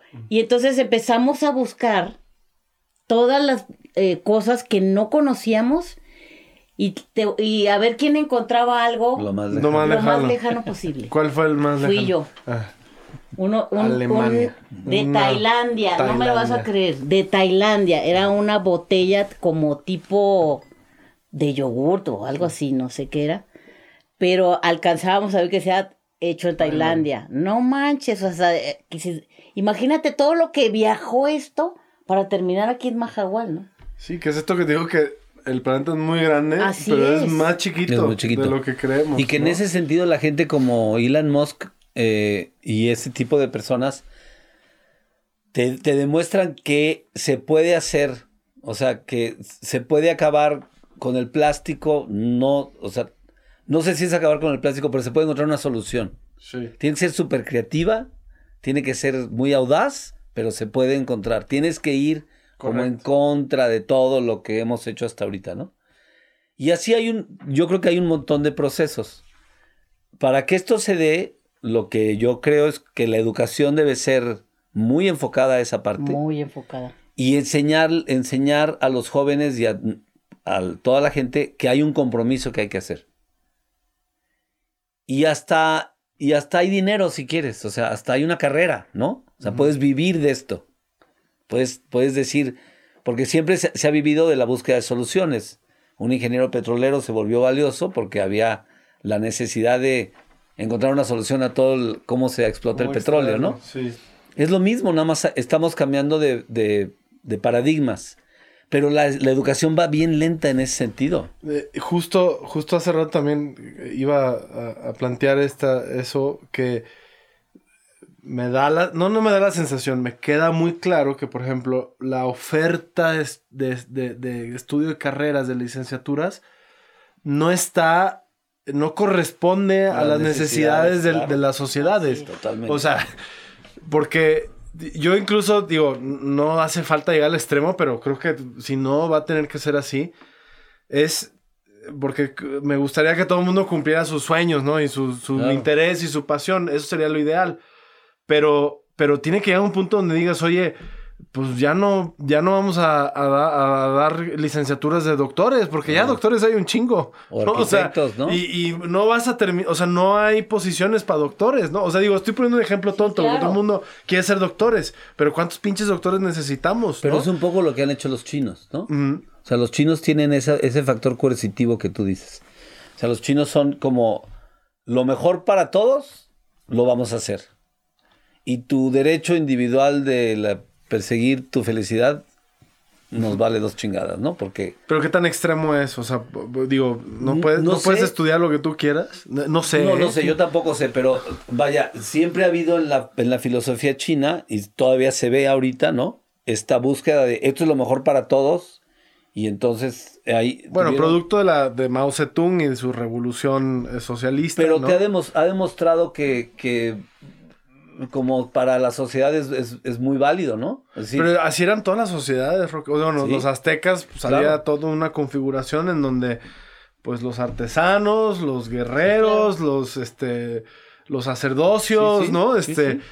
Y, y creo que en cierto aspecto, durante un tiempo, quizá podemos decir en los últimos siglos, ese formato funcionó, pero creo que ante la sobrepoblación y ante la casa se está quemando, se aceleró el- un proceso de transición que pudo haber sido más natural quizá, y ahora es, pues es que necesitamos más gente en la ecología, necesitamos, déjate tú nada más de la ecología, o sea, en tantos aspectos, yo, por ejemplo, algo que me sorprende mucho de México es que no hay mucha gente queriendo hacer eh, una carrera en, en cuestiones de labor social, de cero, cero, o sea, es, es, es, es, solamente gente que a lo mejor ya ha atravesado todo un proceso de vida que luego decide eh, dedicarse, a- Dedicarse a, una, a una labor a una altruista. labor pública Ajá. o social que le beneficia tremendamente a una ciudad o una, a una sociedad.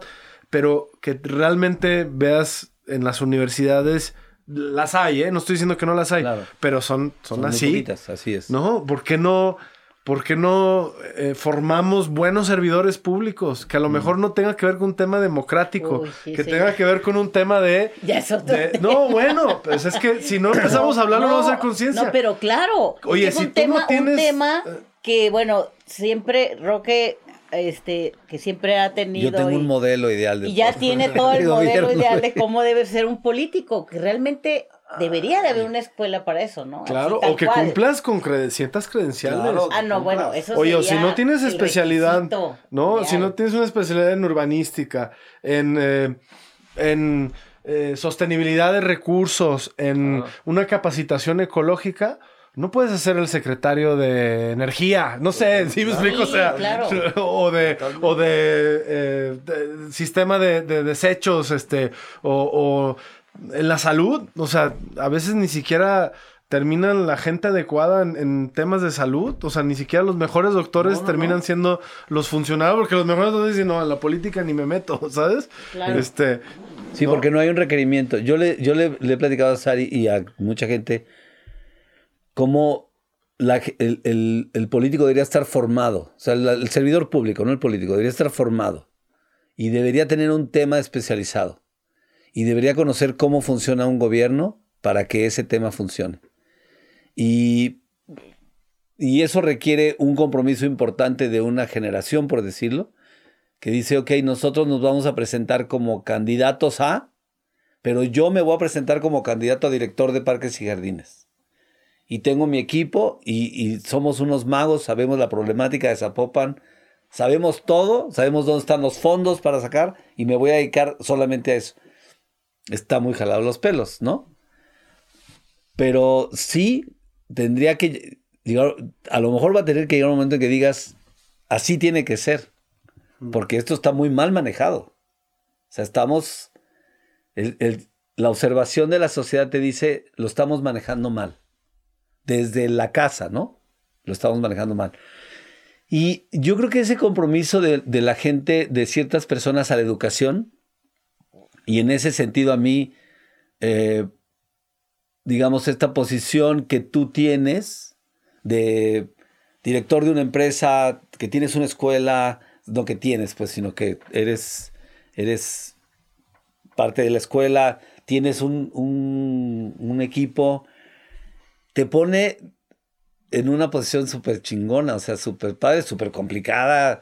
Creo que la estás enfrentando de una manera muy chida, pero súper privilegiada, ¿no? Y, que ojalá, eh, y creo que lo estás haciendo, yo siento por tu convicción, por tu, que son temas que te interesan, y que te vas a rodear de la gente que también sienta lo mismo. Y que como tú hay 100 mil jóvenes en el mundo, o sea, y viejos y todo, o sea, gente que diga, ok, mi posición, como yo puedo decir también, mi posición de privilegio, que no tengo necesidades económicas y cosas por el estilo, me pone en una posición de compromiso, de responsabilidad. No puedo nada más decir, ya estuvo, ahora sí, a, go- a gozar la vida cachetona, sí. porque, ¿qué vas a dejar, güey? O sea, ¿no? La palabra trascendencia en ese sentido, a mí me pega un golpe fuerte, porque tengo 60 años, pero yo me siento de 26, güey. Así tal cual. Me, me- hacia adentro me veo como una persona de 26 años y entonces digo, tengo mucho que hacer. Sí. a ver si es cierto. ¿no? Pero, pero sí, e- eso a mí se me hace súper emocionante en el futuro. Nos va a cuestionar muy cañón esa crisis de la que tú hablas. O sea, cuando realmente se nos empiecen a quemar las cosas o se nos empiece a restringir, que ya el traer una máscara todo el chingado día, ya es una restricción, no poder abrazar a la gente, no poder reunirte en una fiesta, es una restricción, pero que nos está pasando lo que decías tú ayer de la rana que se va calentando, ¿no? O que se llama Elena, creo. O sea, nos vamos acostumbrando a cada vez más restricciones. Sí, más se te olvida que, que algún- o sea, que algún día fuiste libre en este, en este aspecto. Claro. O sea, van a- digo, ojalá no, porque esto sí está muy, muy de la fregada, No, pero yo creo que sí. van a ser niños, o sea, yo veo a mis sobrinos Ay, chiquitos, eso sí me da mucha pena. Hijo de la. Es fregada. muy doloroso. es muy verlos doloroso. con cubrebocas. Verlos con cubrebocas O sea, yo- y que no van a la escuela. Sí. Para mí es lo No, peor no, que le puede pasar a terrible. Ojalá no lleguemos al momento en donde crezcan niños que crean que eso es, la- es lo normal, que Y eso es lo, lo difícil. Eso es lo difícil. Sí, claro. Eso es lo Porque difícil. te acostumbras. Sí, sí, sí. Y al acostumbrarte toleras todavía algo peor. Y lo toleras y dices, bueno, pues, ah, ok, está bien, ¿no? Sí. Pues Digo, mira. yo, yo estuve en ciudades de la India donde no, No puedes respirar. no puedes respirar. Sí. Y la gente sigue, o sea, ellos ya se acostumbraron, ellos sí pueden respirar. El que no puede respirar es el nuevo, el que llega. Claro, el que llega y se anda muriendo. Fíjate que yo compré uno de estos aparatos que purifican el aire en la casa, ¿no? Y que ahora están inteligentes, que eh, monitoreas el Sí. celular. Tan poca madre, la Sí, neta. claro. Este, y me llama mucho la atención. Yo, o sea, ya tenía tiempo queriendo comprar una de esas cosas. No sabía qué tan Eficiente. eficiente podría llegar a ser. Ujú. Y me quedé impresionado porque mide las partículas por millón de la contaminación y te viene ahí la explicación. Te mide este cierto tamaño de partículas que son eh, correspondientes a contaminación de smog, de ciudad generalmente, que es como un tipo de contaminación. Y luego hay un- una otra medición que te mide unas partículas por millón mucho más pequeñas, que son mucho más nocivas, que son las de residuos industriales, este, químicos, Ajá. este, muy fuertes. Y este, y te mide, por ejemplo, hay otra medición que es el, el- la cantidad de, de dióxido de carbono y de, de diferentes Todo eso te gases. Todo te lo mide y entonces en- eh, te mide cómo está el lugar en donde lo Sí, pones, sí. ¿sí me explico? Ajá. Y eh, obviamente lo prendes y pues te ayuda a purificar. Y te enseña las gráficas de cómo va purificando. Y yo la verdad es que tenía una curiosidad de decir, porque hay veces que uno se levanta y dice, en la madre, ¿no? O sea, Sí. este, hay algo que no me está, o sea, Sí, sí. traes alergia y la chingada y dices, che, pero nunca sabes realmente qué tan qué? contaminado. Yo vivo en un departamento alto, o sea, este, ustedes sé que están más En el bosquecito. más bosquecito, más limpio, pero este, los que somos acá, Ajá. ratas de ciudad, este, estamos, y, y la verdad es que no, no, no, no o sea, si no tienes una de esas chingadas, pues no sabes qué tan malo está tu aire, que está bueno.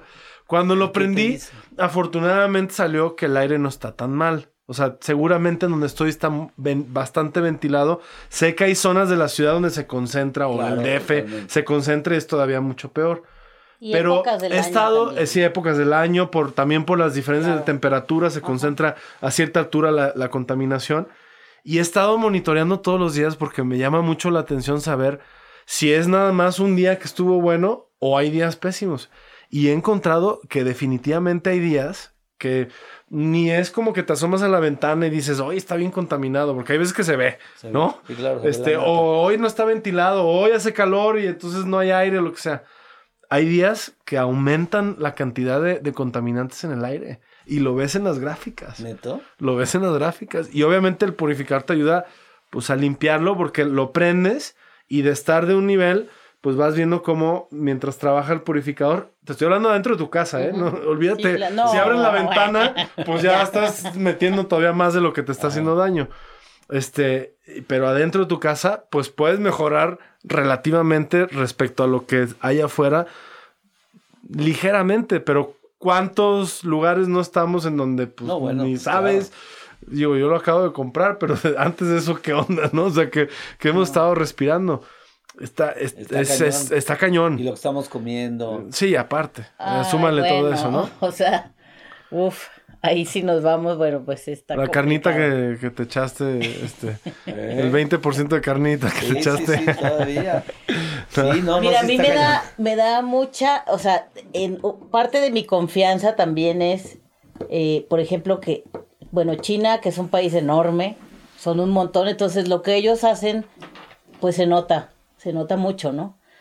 Y así como Dubai ha hecho algo diferente y ha sido ejemplo y lo y mucha gente está haciendo cambios, Mm. yo creo que es parte también. China cuando decide algo, pues es implacable, ¿no? O sea, a veces vamos a poner solar y ponen pues, todo lo solar, ¿no?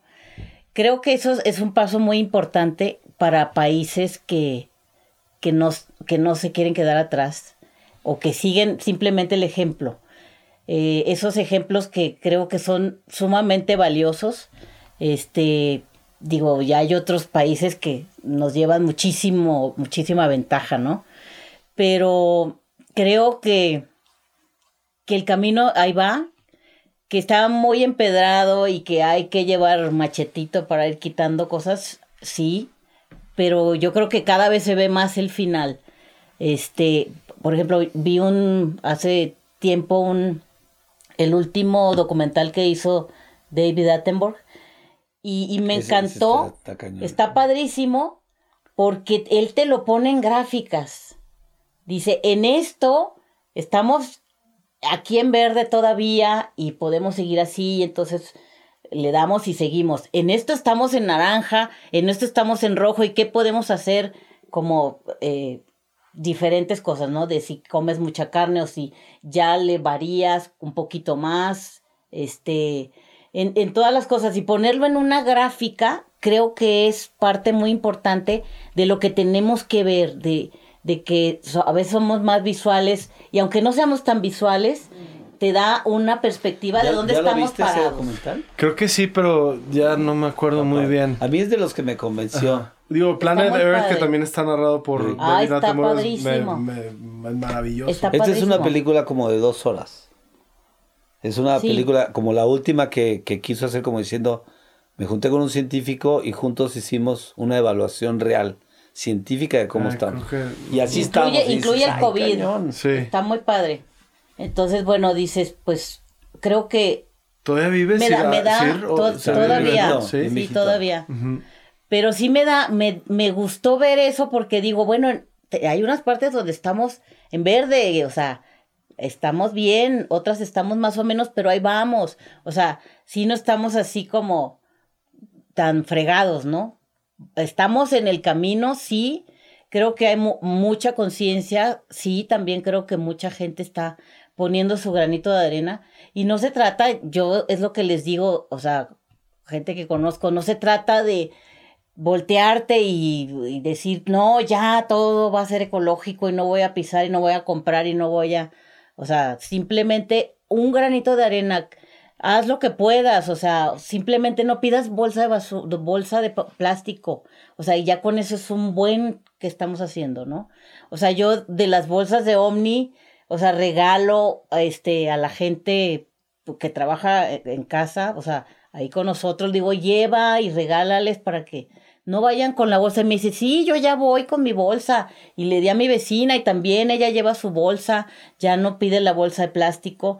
Entonces, creo que, que, que hay cosas muy positivas también, pues. La gente tiene ganas.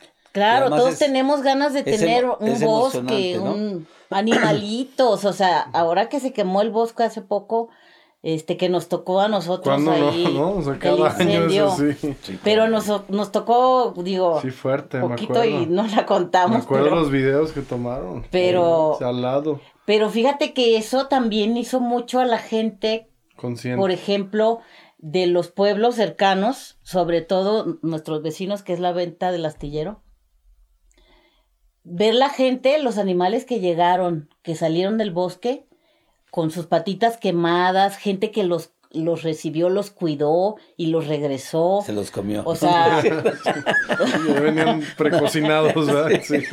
Pero, pero muy padre, o sea, oír sus pláticas de, o sea, que lo que me contaban, cómo la gente empezó a, a, a, salir, ¿no? Como, sí, pues ahí sí nos estaba, se nos estaba quemando la casa, pero cañón. Entonces la gente sale y dice, bueno, sí tenemos que hacer algo.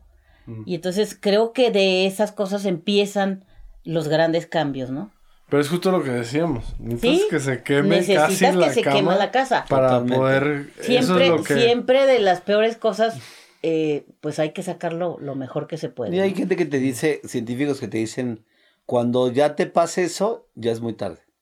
En el planeta, ¿no? O sea, ya hemos...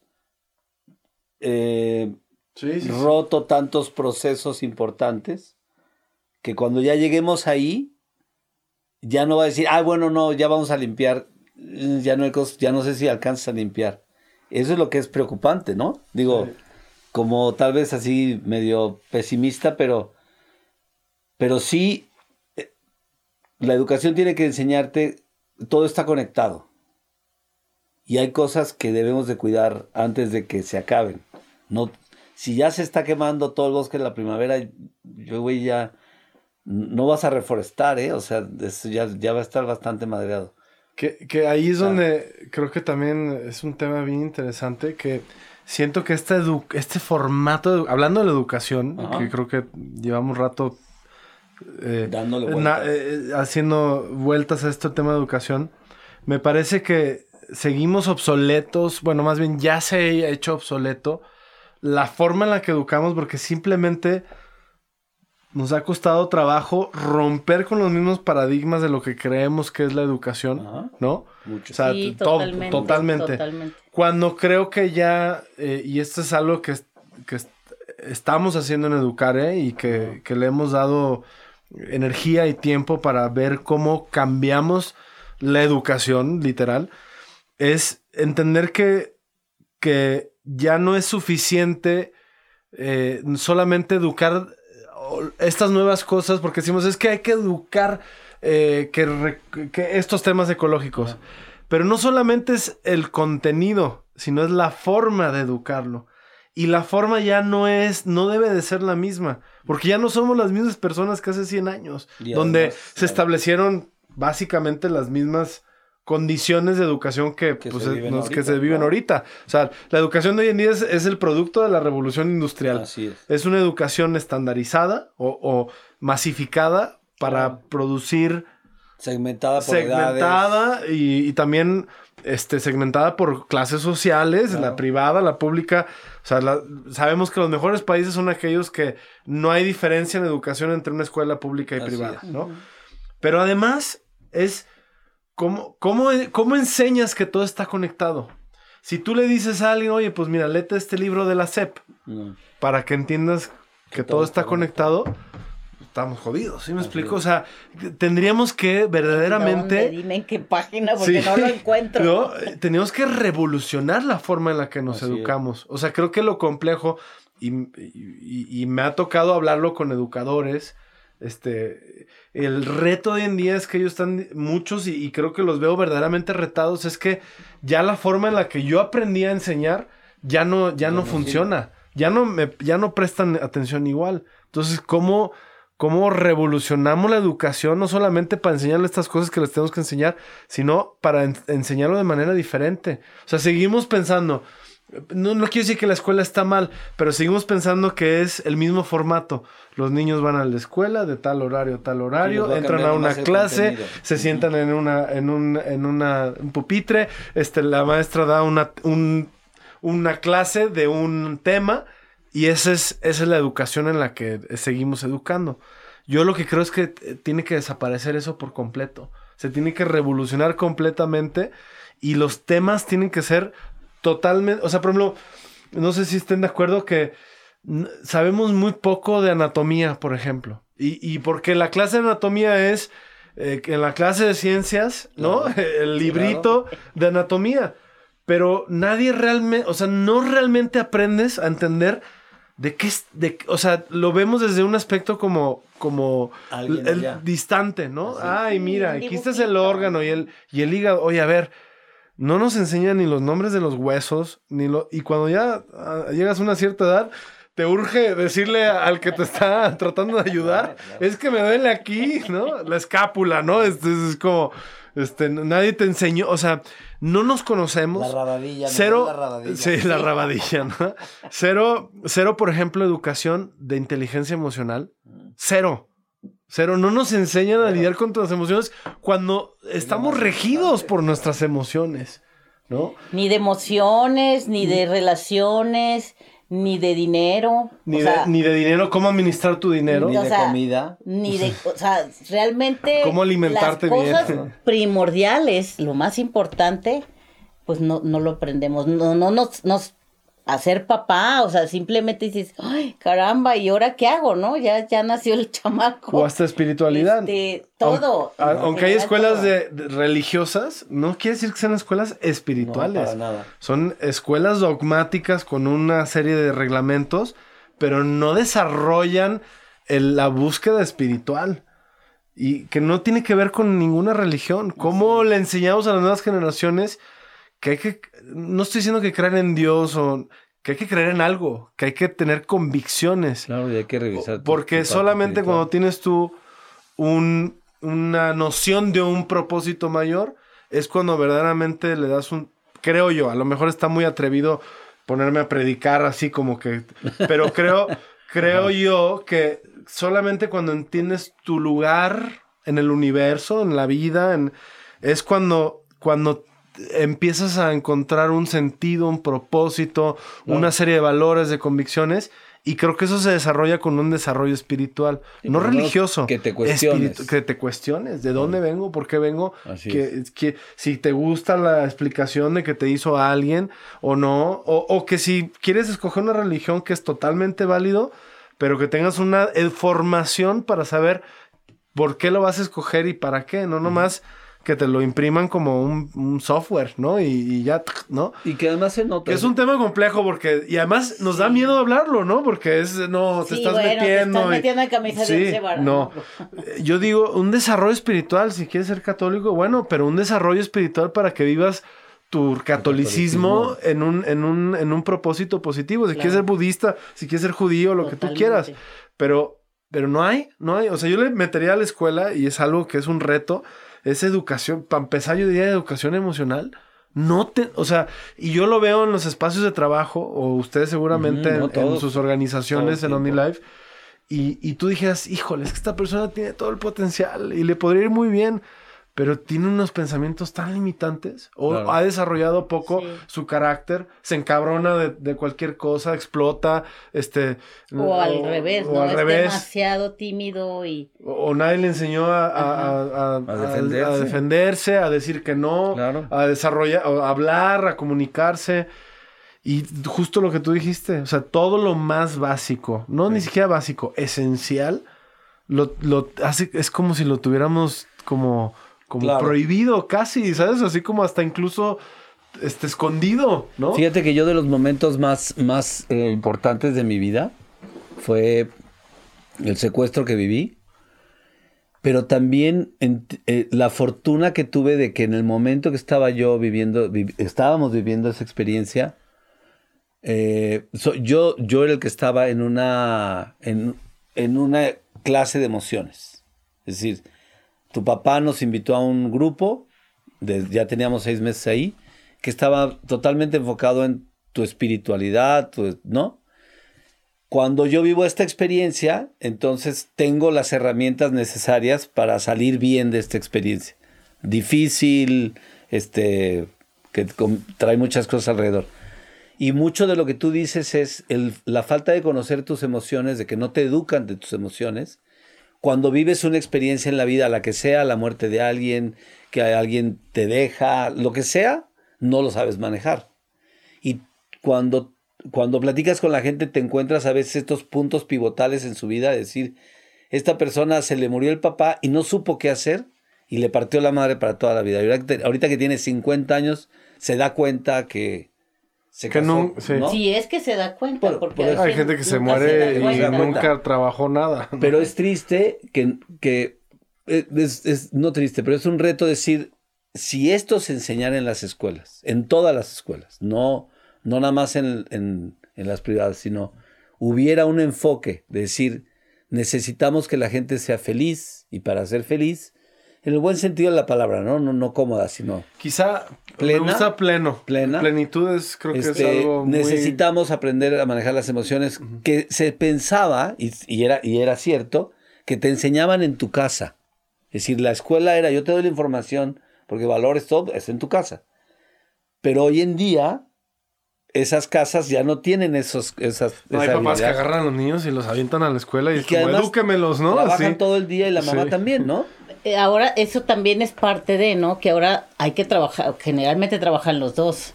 Antes a lo mejor habíamos posibilidad de que si el papá trabajaba, pues ya no había problema y la mamá se encargaba. Claro. Pero si trabajan los dos, pues es a veces vuelve muy complicado, ¿no? Entonces, ahí es eh, por ejemplo, yo, yo me acuerdo de ver eh, en Estados Unidos niños que eran compañeros de Andrés que estaba en quinto de primaria eh, y en el tercero y el segundo de primaria llevaban su llave colgada aquí, en, su casa. en, el cuello, porque los papás o, vivían con solo la mamá o solo el papá o los dos trabajaban.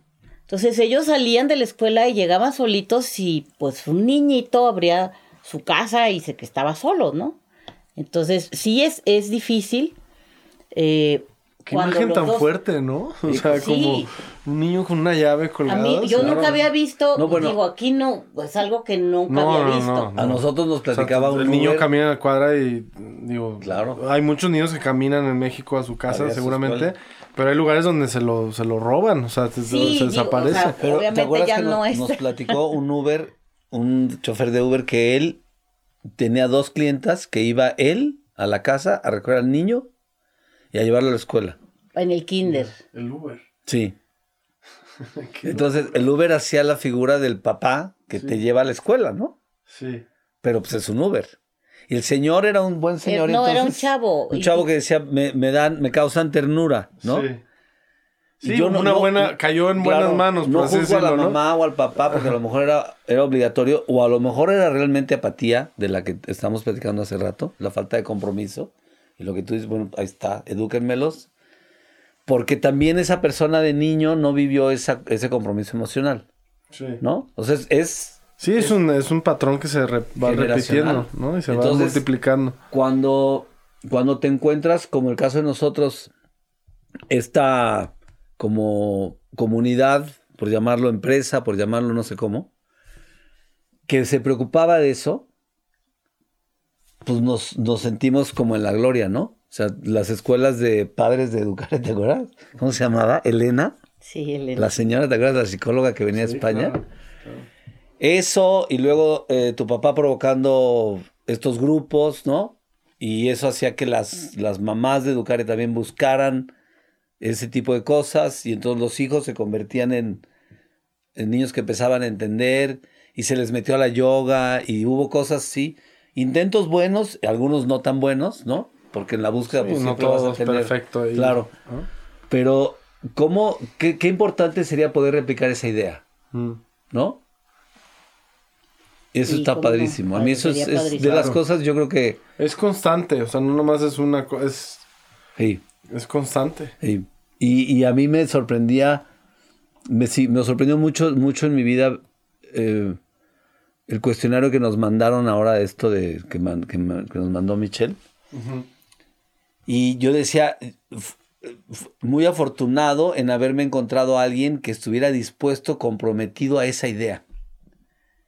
Y, y aunque le costara dinero, aunque fuera tan criticado, ¿no? Educare fue muy criticado. Sigue Hasta siendo de criticado. Sí, ¿eh? pero ya no tanto. Yo ¿no? no, conocía no gente tanto. que le Y decía ahora jugar. está, co- está, Sí. co- Ah, está- están en jugar eh, los niños. pero está Ah, convertido como una escuela de vanguardia. O Qué sea, ya hay, ya hay, wow, es la- eh, mucha gente ya lo ve como vanguardia. Pero en aquel tiempo fue como Ah, no, sí. A mí me criticaban que, tan era- zafados, ¿no? que, que éramos hippies, que... Claro. no sé qué, que Tu no- papá que me no- platicaba que Yoga, algunos, bueno, hacen yoga, Dios. que algunos, hippies. este, Sí, y ahora todo el mundo hace Todo el yoga, mundo ¿no? hace yoga. Sí. y algunos empresarios se reían de él por las escuelas de hombres y mujeres. O sea, ¿por qué gastas en...? en, en tratar de ayudar a la gente, ¿no? Sí, o sea, ¿por qué gastas en ayudarlos a ser como más plenos, no? A ti que te valga madre, que vendan. Wow, o sea, ese compromiso de tu papá, Sí, hijo, o sea, se necesita sí, no. mucha convicción. No, no pude, hay mucho, por ejemplo, Omnilife pudiera tener caminos tan fáciles. Ujú. o sea, Sí. créeme, ¿no? Sí, no manches, Lo he visto claro. y, y, no, La- los valores, la filosofía siempre, Sí, siempre te llevan sí, a lugares totalmente. incómodos de confrontación porque no es fácil. Ujú. Porque ahora, por ejemplo, que la pandemia, pues no es lo mismo tomar un curso de, de creciendo eh, virtual, que es maravilloso también porque no deja de ser muy buen contenido, que ir presencial. Hay un acto de compromiso, de, De compromiso, ir, de ir. graduarte, Sí, sí, sí. el viaje de graduación, que es tan Así padre es. también, Claro. que se hizo en el- cuando se pudo, se, se ha hecho, Ujú. pero que es bien importante, ¿no? Pero que nos obliga a todos. Lo que yo te quiero decir con esto es que ese ejemplo que yo viví en el caso con tu papá y lo he vivido con otras personas que también se comprometen fuertemente, ese ejemplo es el que yo quiero, yo quiero en mi vida y en, y en y con platicarlo a mucha gente, también comprométete a algo. Es decir, también compromete algo. No nada más estar cómodo, no nada más a, a llegar a un nivel económico o lo que tú quieras. Comprométete a algo más fuerte, ¿no? más grande que tú, Sí. que algo que a lo mejor nunca vas a ver terminado, ¿no? Y yo creo que al final del día, esa es la trascendencia. Totalmente. Me comprometo en algo que yo no voy a ver, pero que voy a ser parte. Y ya. No, no, lo dijiste muy bien. O sea, es cuando tú encuentras que puedes hacer algo que no necesariamente puedes ni controlar, ni vas a ver, ni quizá ni te vas a beneficiar, Ni te van a reconocer. te regala algo maravilloso que se llama trascendencia y que, que creo que es de las lecciones de humildad humana más fuertes que podrías tener. Porque no hay algo, creo que tan poderoso como, como el, el hacer algo desinteresadamente en un mundo que te constantemente te está empujando a que tengas A que sea solo para ti. constantemente No, un no, interés totalmente. individualista. Y eso me parece que es un es una es una sabiduría no muy fácil de desarrollar porque hay que confrontarse con muchas cosas que no necesariamente son fáciles de comprender, como el hecho de que pues, algún día vas a dejar de estar Claro. y vale madre si tienes American Express o este, las propiedades que tú quieras o el oro guardado, pues cuando te toca, maestro, bye y quién sabe a dónde vamos y si Porque no vas a comprar el pedacito allá arriba No. o a donde vayas con la American Express, ¿no? A fin de Sí. cuentas, lo vas a hacer con lo que realmente hagas o con lo que hiciste, ¿no? Sí, y, y eso creo que es, es, es duro. O sea, es duro en el sentido bello de decirte, pues es que mientras estoy aquí, ¿por qué no hago algo que, que deje algo bueno? En, un- en un como orden, un orden natural de las cosas también, ¿no? Estar equilibrado con el orden natu- natural y, y, y equilibrado de- del- del universo, de, de- cómo funciona Algo que todo, ves tan obvio ¿no? todos los días, ¿no? Sí, O sea, eso es muy obvio que estamos un ratito, es muy obvio que todo mundo se va.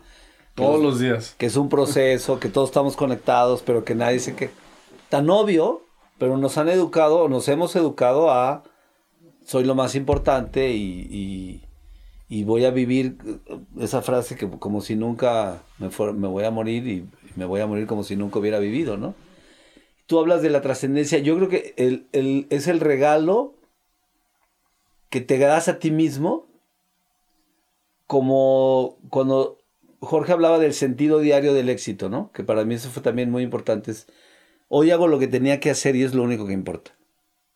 Que hoy me voy a dormir haciendo lo que tenía que hacer y sé que esto me va a llevar a algún lugar muy beneficioso para mí. Sintiéndote exitoso, ¿no? En, en- en Y- una escala pequeña para que puedas construir un éxito Y de entonces, escala grande. cuando te vas, si, si hiciste esto que estamos platicando, si logras hacer un poquito, un muchito, no tiene por qué tener una medida. Entonces, la trascendencia es el sentido diario o el sentido de vivir bien, ¿no? O sea, estuvo bien. Yo creo que hay esa como último, estuvo bien y me voy bien. A mí me pasó con lo del secuestro, lo he platicado con Sari, es esa sensación de me van a matar ahorita, ¿no? Me voy a morir ahorita. Hoy en la noche van a venir y van a meter un plomazo en la cabeza. Y eso fue como mil, mil sensaciones cañonas hasta llegar a la última sensación que yo pude llegar gracias a lo que estaba yo viviendo en la educación emocional que estábamos teniendo, de decir, está bien, realmente no me fue tan mal, ¿no? Tenía yo 40 años, entonces dije, pues 40 años, pues tampoco está tan mal, es la mitad, es un 50%. ya ¿no? haciendo cálculos, ¿no? Claro, porque, porque hay quien se va a los 3 años de edad, o a los 10, o a los 15, o a los 20, ¿no? Y yo hice una evaluación y dije, estuvo bien, me enamoré, me casé enamorado, tuve hijos, o sea, la verdad es que de- del menú me tocó una gran parte, yo quería todo, pero eso es lo que me tocó, y entonces está bien, me voy bien. Y la única sensación que tuve fue, pero que, que yo, si el hecho de que yo me vaya, que no afecte a mi familia en un sentido malo. Les va a doler, les va, pero que les, que no les haga que sean o solos, o solitarios, o tristes, o enojados, o agresivos, o resentidos, ¿no? Es lo único que pido. Y eso me dio mucha paz. Y bueno, al final, pues no sucedió, ¿no? Y esa lección me dijo, eso es lo que tienes que lograr. Que te- cuando te vayas, porque te vas a ir, te vayas así, como diciendo, va, Estuvo poca madre el regalito, el viajecito que me dieron. Ah, Yo le platico mucho a la gente cuando trabajo en esto porque les digo, es la oportunidad que tenemos todos los días. Mm. Y entonces yo hoy ahorita siento, para yo sentir eso, necesito aventarme a la parte de la ecología. Para yo sentir eso y, y a la parte de la educación. Y sentir que ahí, porque ahí es donde siento ahorita un llamado muy fuerte, ¿no? Y yo creo que mucha gente lo siente igual, el llamado. Mm. Eh, la sociedad no te permite tanto hacerlo, está complicado. Eh, nosotros estamos en una posición de, pues, no nos estamos jugando nada serio, ya, ya, ya, ya hicimos, ya tenemos nuestros hijos, ya crecieron, ya estudiaron, ya están en su propia vida. Entonces, a lo mejor yo no estoy arriesgando tanto, ¿no? Cuando veo un joven que se compromete a, a realmente echarle ganas a un movimiento de educación o a un movimiento de, de, Es- es de ecología y se está jugando su futuro Así es. o su vida como los que veíamos los argentinos en la represión y eso, es, híjole, qué, qué admirable. Sí. Yo no sé si, yo, yo creo que yo no lo tengo dentro de mí. Pero esas, esas son las cosas que te, que te ayudan a pensar que tenemos una gran esperanza, ¿no? Tenemos una gran esperanza si, si seguimos alimentando eso. Si seguimos alimentando lo que platicábamos cuando empezamos, la falta de compromiso, la comodidad, la superficialidad, la falta de convicción, pues obviamente el desenlace es obvio el que vamos a tener. Claro. Y hay ese que ese buscarlo, hay que buscarlo sin que nos, sin que se esté quemando la casa. Sí, hombre. Qué difícil. Pero sí, sí se necesita para eso de mucho compromiso y, y esfuerzo también. Claro. Claro, totalmente. Y bueno, pues son, creo, de las enseñanzas que, que la vida nos da, ¿no? Que nos tocan de diferente forma a cada quien. Eh, y para mí siempre han sido, este, he tratado de sacar lo mejor que puedo de, de las peores circunstancias. Creo que eso también me ha ayudado mucho, este, a poder superar cosas. Y algo que el otro día también platicábamos, Roque y yo, yo decía, bueno, pues si me muriera hoy, pues me voy feliz también, o sea, he logrado cosas de, este, pues creo que he hecho algo, entonces estoy en, muy tranquila en ese aspecto, ¿no? No me digo, ay, no, por favor, que quiero, pues a lo mejor me faltaría conocer nietos, pero bueno, pero en general, como dice Roque, el panorama, pues eh, ha estado padrísimo. Entonces he aprendido momentos buenos, súper momentos buenos, momentos difíciles, claro, pero ganan los buenos. Y, y con eso me quedo. Pero yo les quiero decir algo y ya, y ya para cerrar y también si quieren decir algo después de mí ya también para cerrar esta plática que ha estado padrísima. Cuando dijeron de que, de que Rock, Andrés y Weris eh, se están cuestionando si quieren ser padres, eh, me siento muy identificado porque ha sido también un cuestionamiento mío. Claro. Yo llevo 34 años y todavía no tengo hijos, entonces eh, ya se pueden imaginar también que, que ten- he pasado por ese proceso. Todavía están chavos y, ¿no? Sí, no, bueno, están jóvenes. Yo mi primer hijo lo tuve a los 34 años. Ah, mira. Entonces no estoy tan mal todavía. Este. eh, No sé, Y- porque luego los nietos no los vas a ver. eh, exacto. No, espero que sí me. Este. Pero un amigo, un gran amigo, este, me preguntó. Bueno, ¿dónde estamos platicando? Tema de hijos, ¿no? Y algún día. Y mi respuesta en ese momento, que ya fue hace varios años, fue radical. No, ni madres, porque eh, todos tenemos nuestros momentos radicales, ¿no? Este. Sí, Sí, claro. digo, es otro como- tiempo, sí, es sí, otra, sí. otra época. Digo, uno va creciendo y va, Claro. va madurando Las cosas sus, van sus cambiando. Y conocimientos, vas ¿no? cambiando tus opiniones. Pero en ese momento yo andaba muy radical. Y yo, es que cómo va a traer gente a este mundo cuando lo que yo veo es una total inconsciencia de que ya somos demasiados. Y si no soy yo el que pone el ejemplo de que, pues, digo, hay gente, no, no juzgo porque hay, pero hay gente que dices, oye, hoy en día traer 20 hijos, pues no está tan responsable que digamos, ¿no? O seis. Este, o seis, o bueno, ya ves como hay muchas familias que, que No, son bueno, más una pequeñas. familia de seis es muy rara. No, no, no. Bueno, pero también yo escucho gente de repente, digo, con mucho respeto, que dice, ah, es que yo quiero tener cinco hijos. Sí me dan ganas de, a veces sí decirle, oye, sí he dicho, ¿eh? También No, no sé si es bueno, pero sí he dicho, oye, no mames. O sea, como que ¿Cómo te vale madre, ¿sabes? Claro. Este, y además, ¿cómo le haces, no? O sea, como también el costo de cada personita nueva en este mundo, pues ya no es lo mismo, ¿no? Entonces también creo que no es una, una decisión financiera muy inteligente Muy tampoco, pero bueno, no nos vamos a meter en ese Ah. rollo. Pero mi amigo me dijo algo bien bonito que les quiero decir a Roca, Andrés y a Weris, a ver si les llega el mensaje, porque seguramente lo van a ver. Seguramente. Me dijo, no, no, viejo, estás viendo las cosas al revés. Tú estás pensando que tú, que tienes una conciencia, que has desarrollado una conciencia, has recibido una educación privilegiada desde un lugar de mucho conocimiento y de mucho viaje y, y conocer, necesitamos más hijos de gente como tú.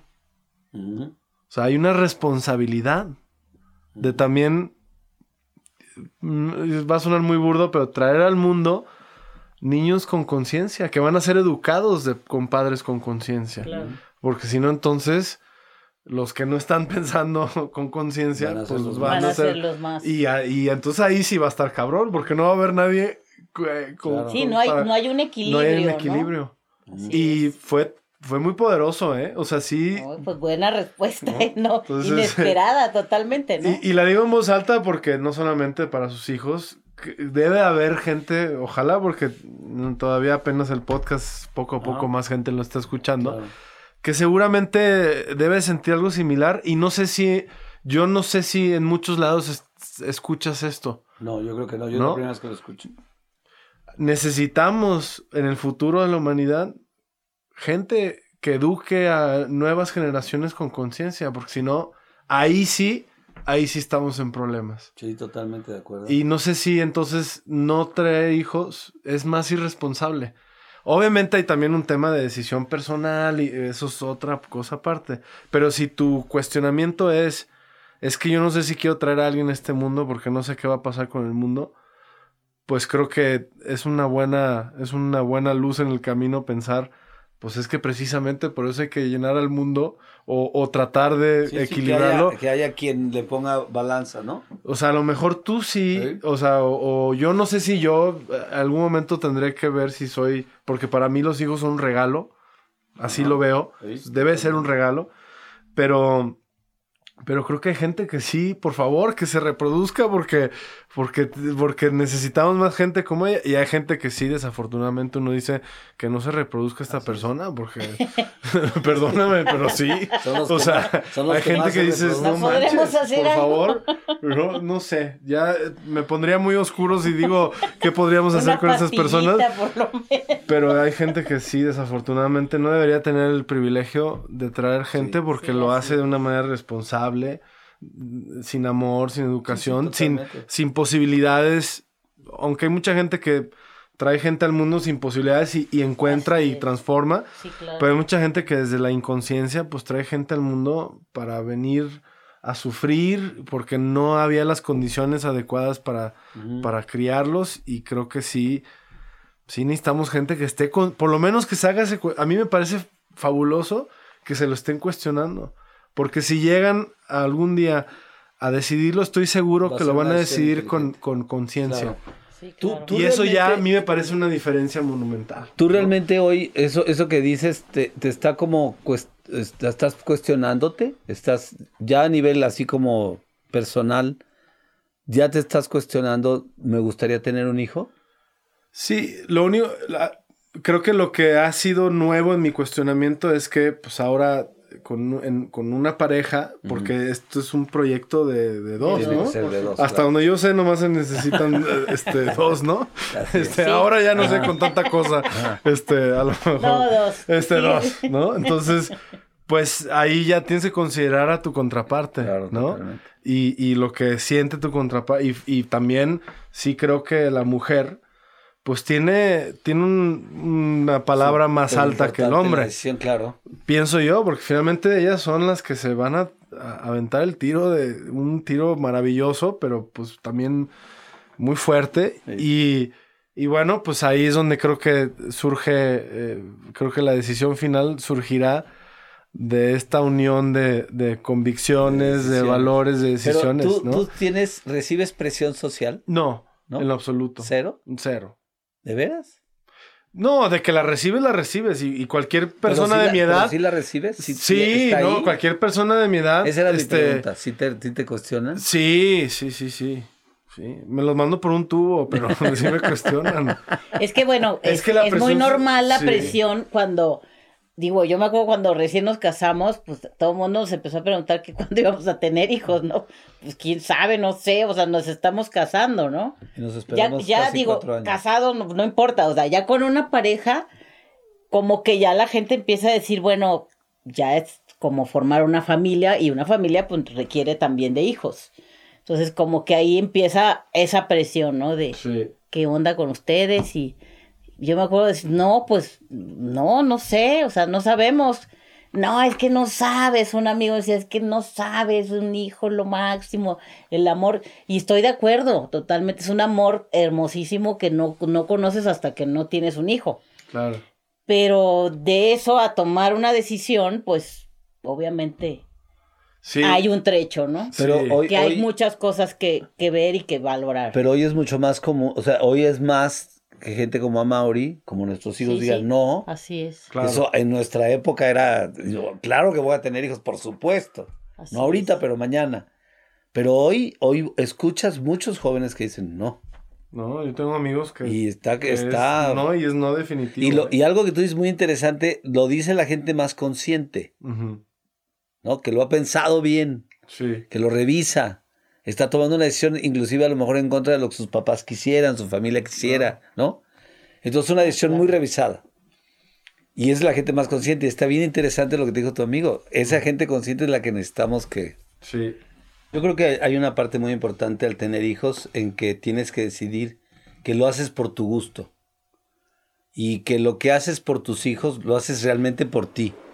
Yo a mis hijos, una frase que les dije muchas veces es, yo trabajo mucho no por ustedes, sino porque a mí me gusta mucho lo que hago. Y trabajo para mí. Y para mí es darles a ustedes cosas, me hace a mí muy feliz. Exacto. Porque esa idea de que me sacrifico por mis hijos a mí se me hace muy peligrosa.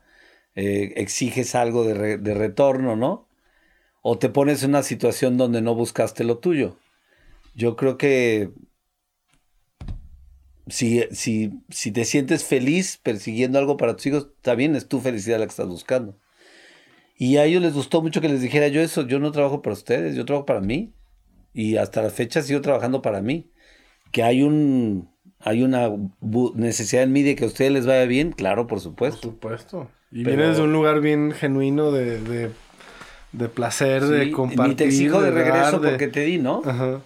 Lo hice por mí, es tu responsabilidad lo que Sí, pues que en el momento, en el momento que decides tener un hijo, bueno, pues sabes que lleva cosas que tienes, que tienes que cumplir, por Claro, decir, no ¿no? lo vas a, este, al bebé no le vas a Así dejar es. desamparado. pues, Claro, este, pero sí, o sea, es eso de, ok, yo voy a hacer algo eh, y quiero que seas, eres parte, entonces en este momento, por ejemplo, nosotros cuando yo ya tenía dos hijos, de repente le dije a Roque, ¿sabes qué? Yo ahorita me abro.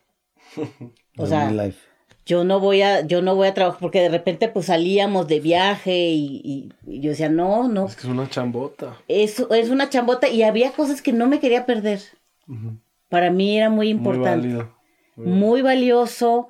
O sea, el, el llevarlos todos los días a la escuela, el quedarme ahí, el, el comer con ellos, el de repente me, o sea, mamá, fíjate que vamos al museo y el camión se descompuso. ¿Puedes venir? Sí, cómo no. O sea, la ventaja también mía era de que pues yo estaba en Omni y mi tiempo era mío. O sea, sí seguía vendiendo y haciendo algunas cosas, pero ya no estaba pues acompañando, o sea, co- como lo hacíamos juntos.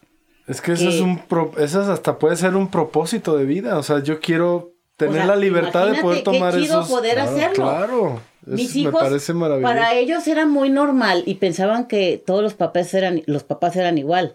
Hasta que un día llega Roque, que era el más grande, y me dice, ay mamá, este, qué padre que ustedes están en Omni. Y le digo, ¿y eso? ¿Por qué? Pues me dice, es que me doy cuenta de que muchos de los papás de mis amigos, este, pues sí les va muy bien, pero ellos no pueden ir a veces a la escuela porque están trabajando. o no se pueden ir de viaje cuando quieran porque están trabajando. Y nosotros, pues nos vamos de viaje cuando, cuando nadie va. Y bueno, o sea, es, es una gran ventaja para nosotros haber encontrado el vehículo, que en este caso es OmniLife, para poder hacer un montón de cosas que, o sea, el convivir en la escuela con ellos, este, Cosas maravillosas. Cosas que te enriquecen La maravillosas. vida padrísimo. Claro. Sí, o sea, los campamentos, o sea, los campamentos de papás con hijos, digo, no sé si lo sigan haciendo, pero son padrísimos, Sí, padrísimos. Creo que sí, pero cada vez más difícil. Es más Sí. complicado. Sí, yo sé que, pero digo, a nosotros Porque no hay esta- nos, enca- nos encantaba Ese compromiso, ir ¿no? y Pero, poder por ejemplo, tú, hablabas ellos de coerción y tu papá era, ¿vas O vas o te vas a la chingada? vas a la obligatorio. Sí. O sea, es obligatorio, tienes que ir. Sí. No hay de que yo no sé si voy a ir. si no vas, ya no regresas a la escuela. Eso era chido. Sí, la, la experiencia de los hijos ha sido padre y bueno, pues, ¿qué más se puede decir? Y es difícil entonces entender como papá, ¿no? Que mis hijos no quieran tener hijos. Pero dices, pues, Digo, también es respetar lo de cada quien, ¿no? Es que nos toca otra. o sea, no, y a lo mejor dentro de ocho años cambian de Sí, opinión, ¿no? Sí, Digo, pero les toca. ojalá, es que. pues, pero- no, o sea, es, es otras, otro momento, es otras ideas y que hay que. Así como a lo mejor tú, ciertas ideas a tus papás les No les gustaron. causaba este disrupción, este No, pues yo soy el mayor y fui el último que me casé, entonces a mi papá no, eso no le hacía ni tantita No, gracia, no, hermano este Chivo, saltaba no, de chivo brincado, chivo quedado. Sí, no, a mí me la han aventado eso últimamente. Oiga, qué padre tenerlos. No, Muchas gracias, Qué No, bonita pues, muchas plática. gracias. Este, ¿Ya vamos a empezar? ya, este, oye, ahora sí, a ver, ¿de qué quieren hablar, no? Sí.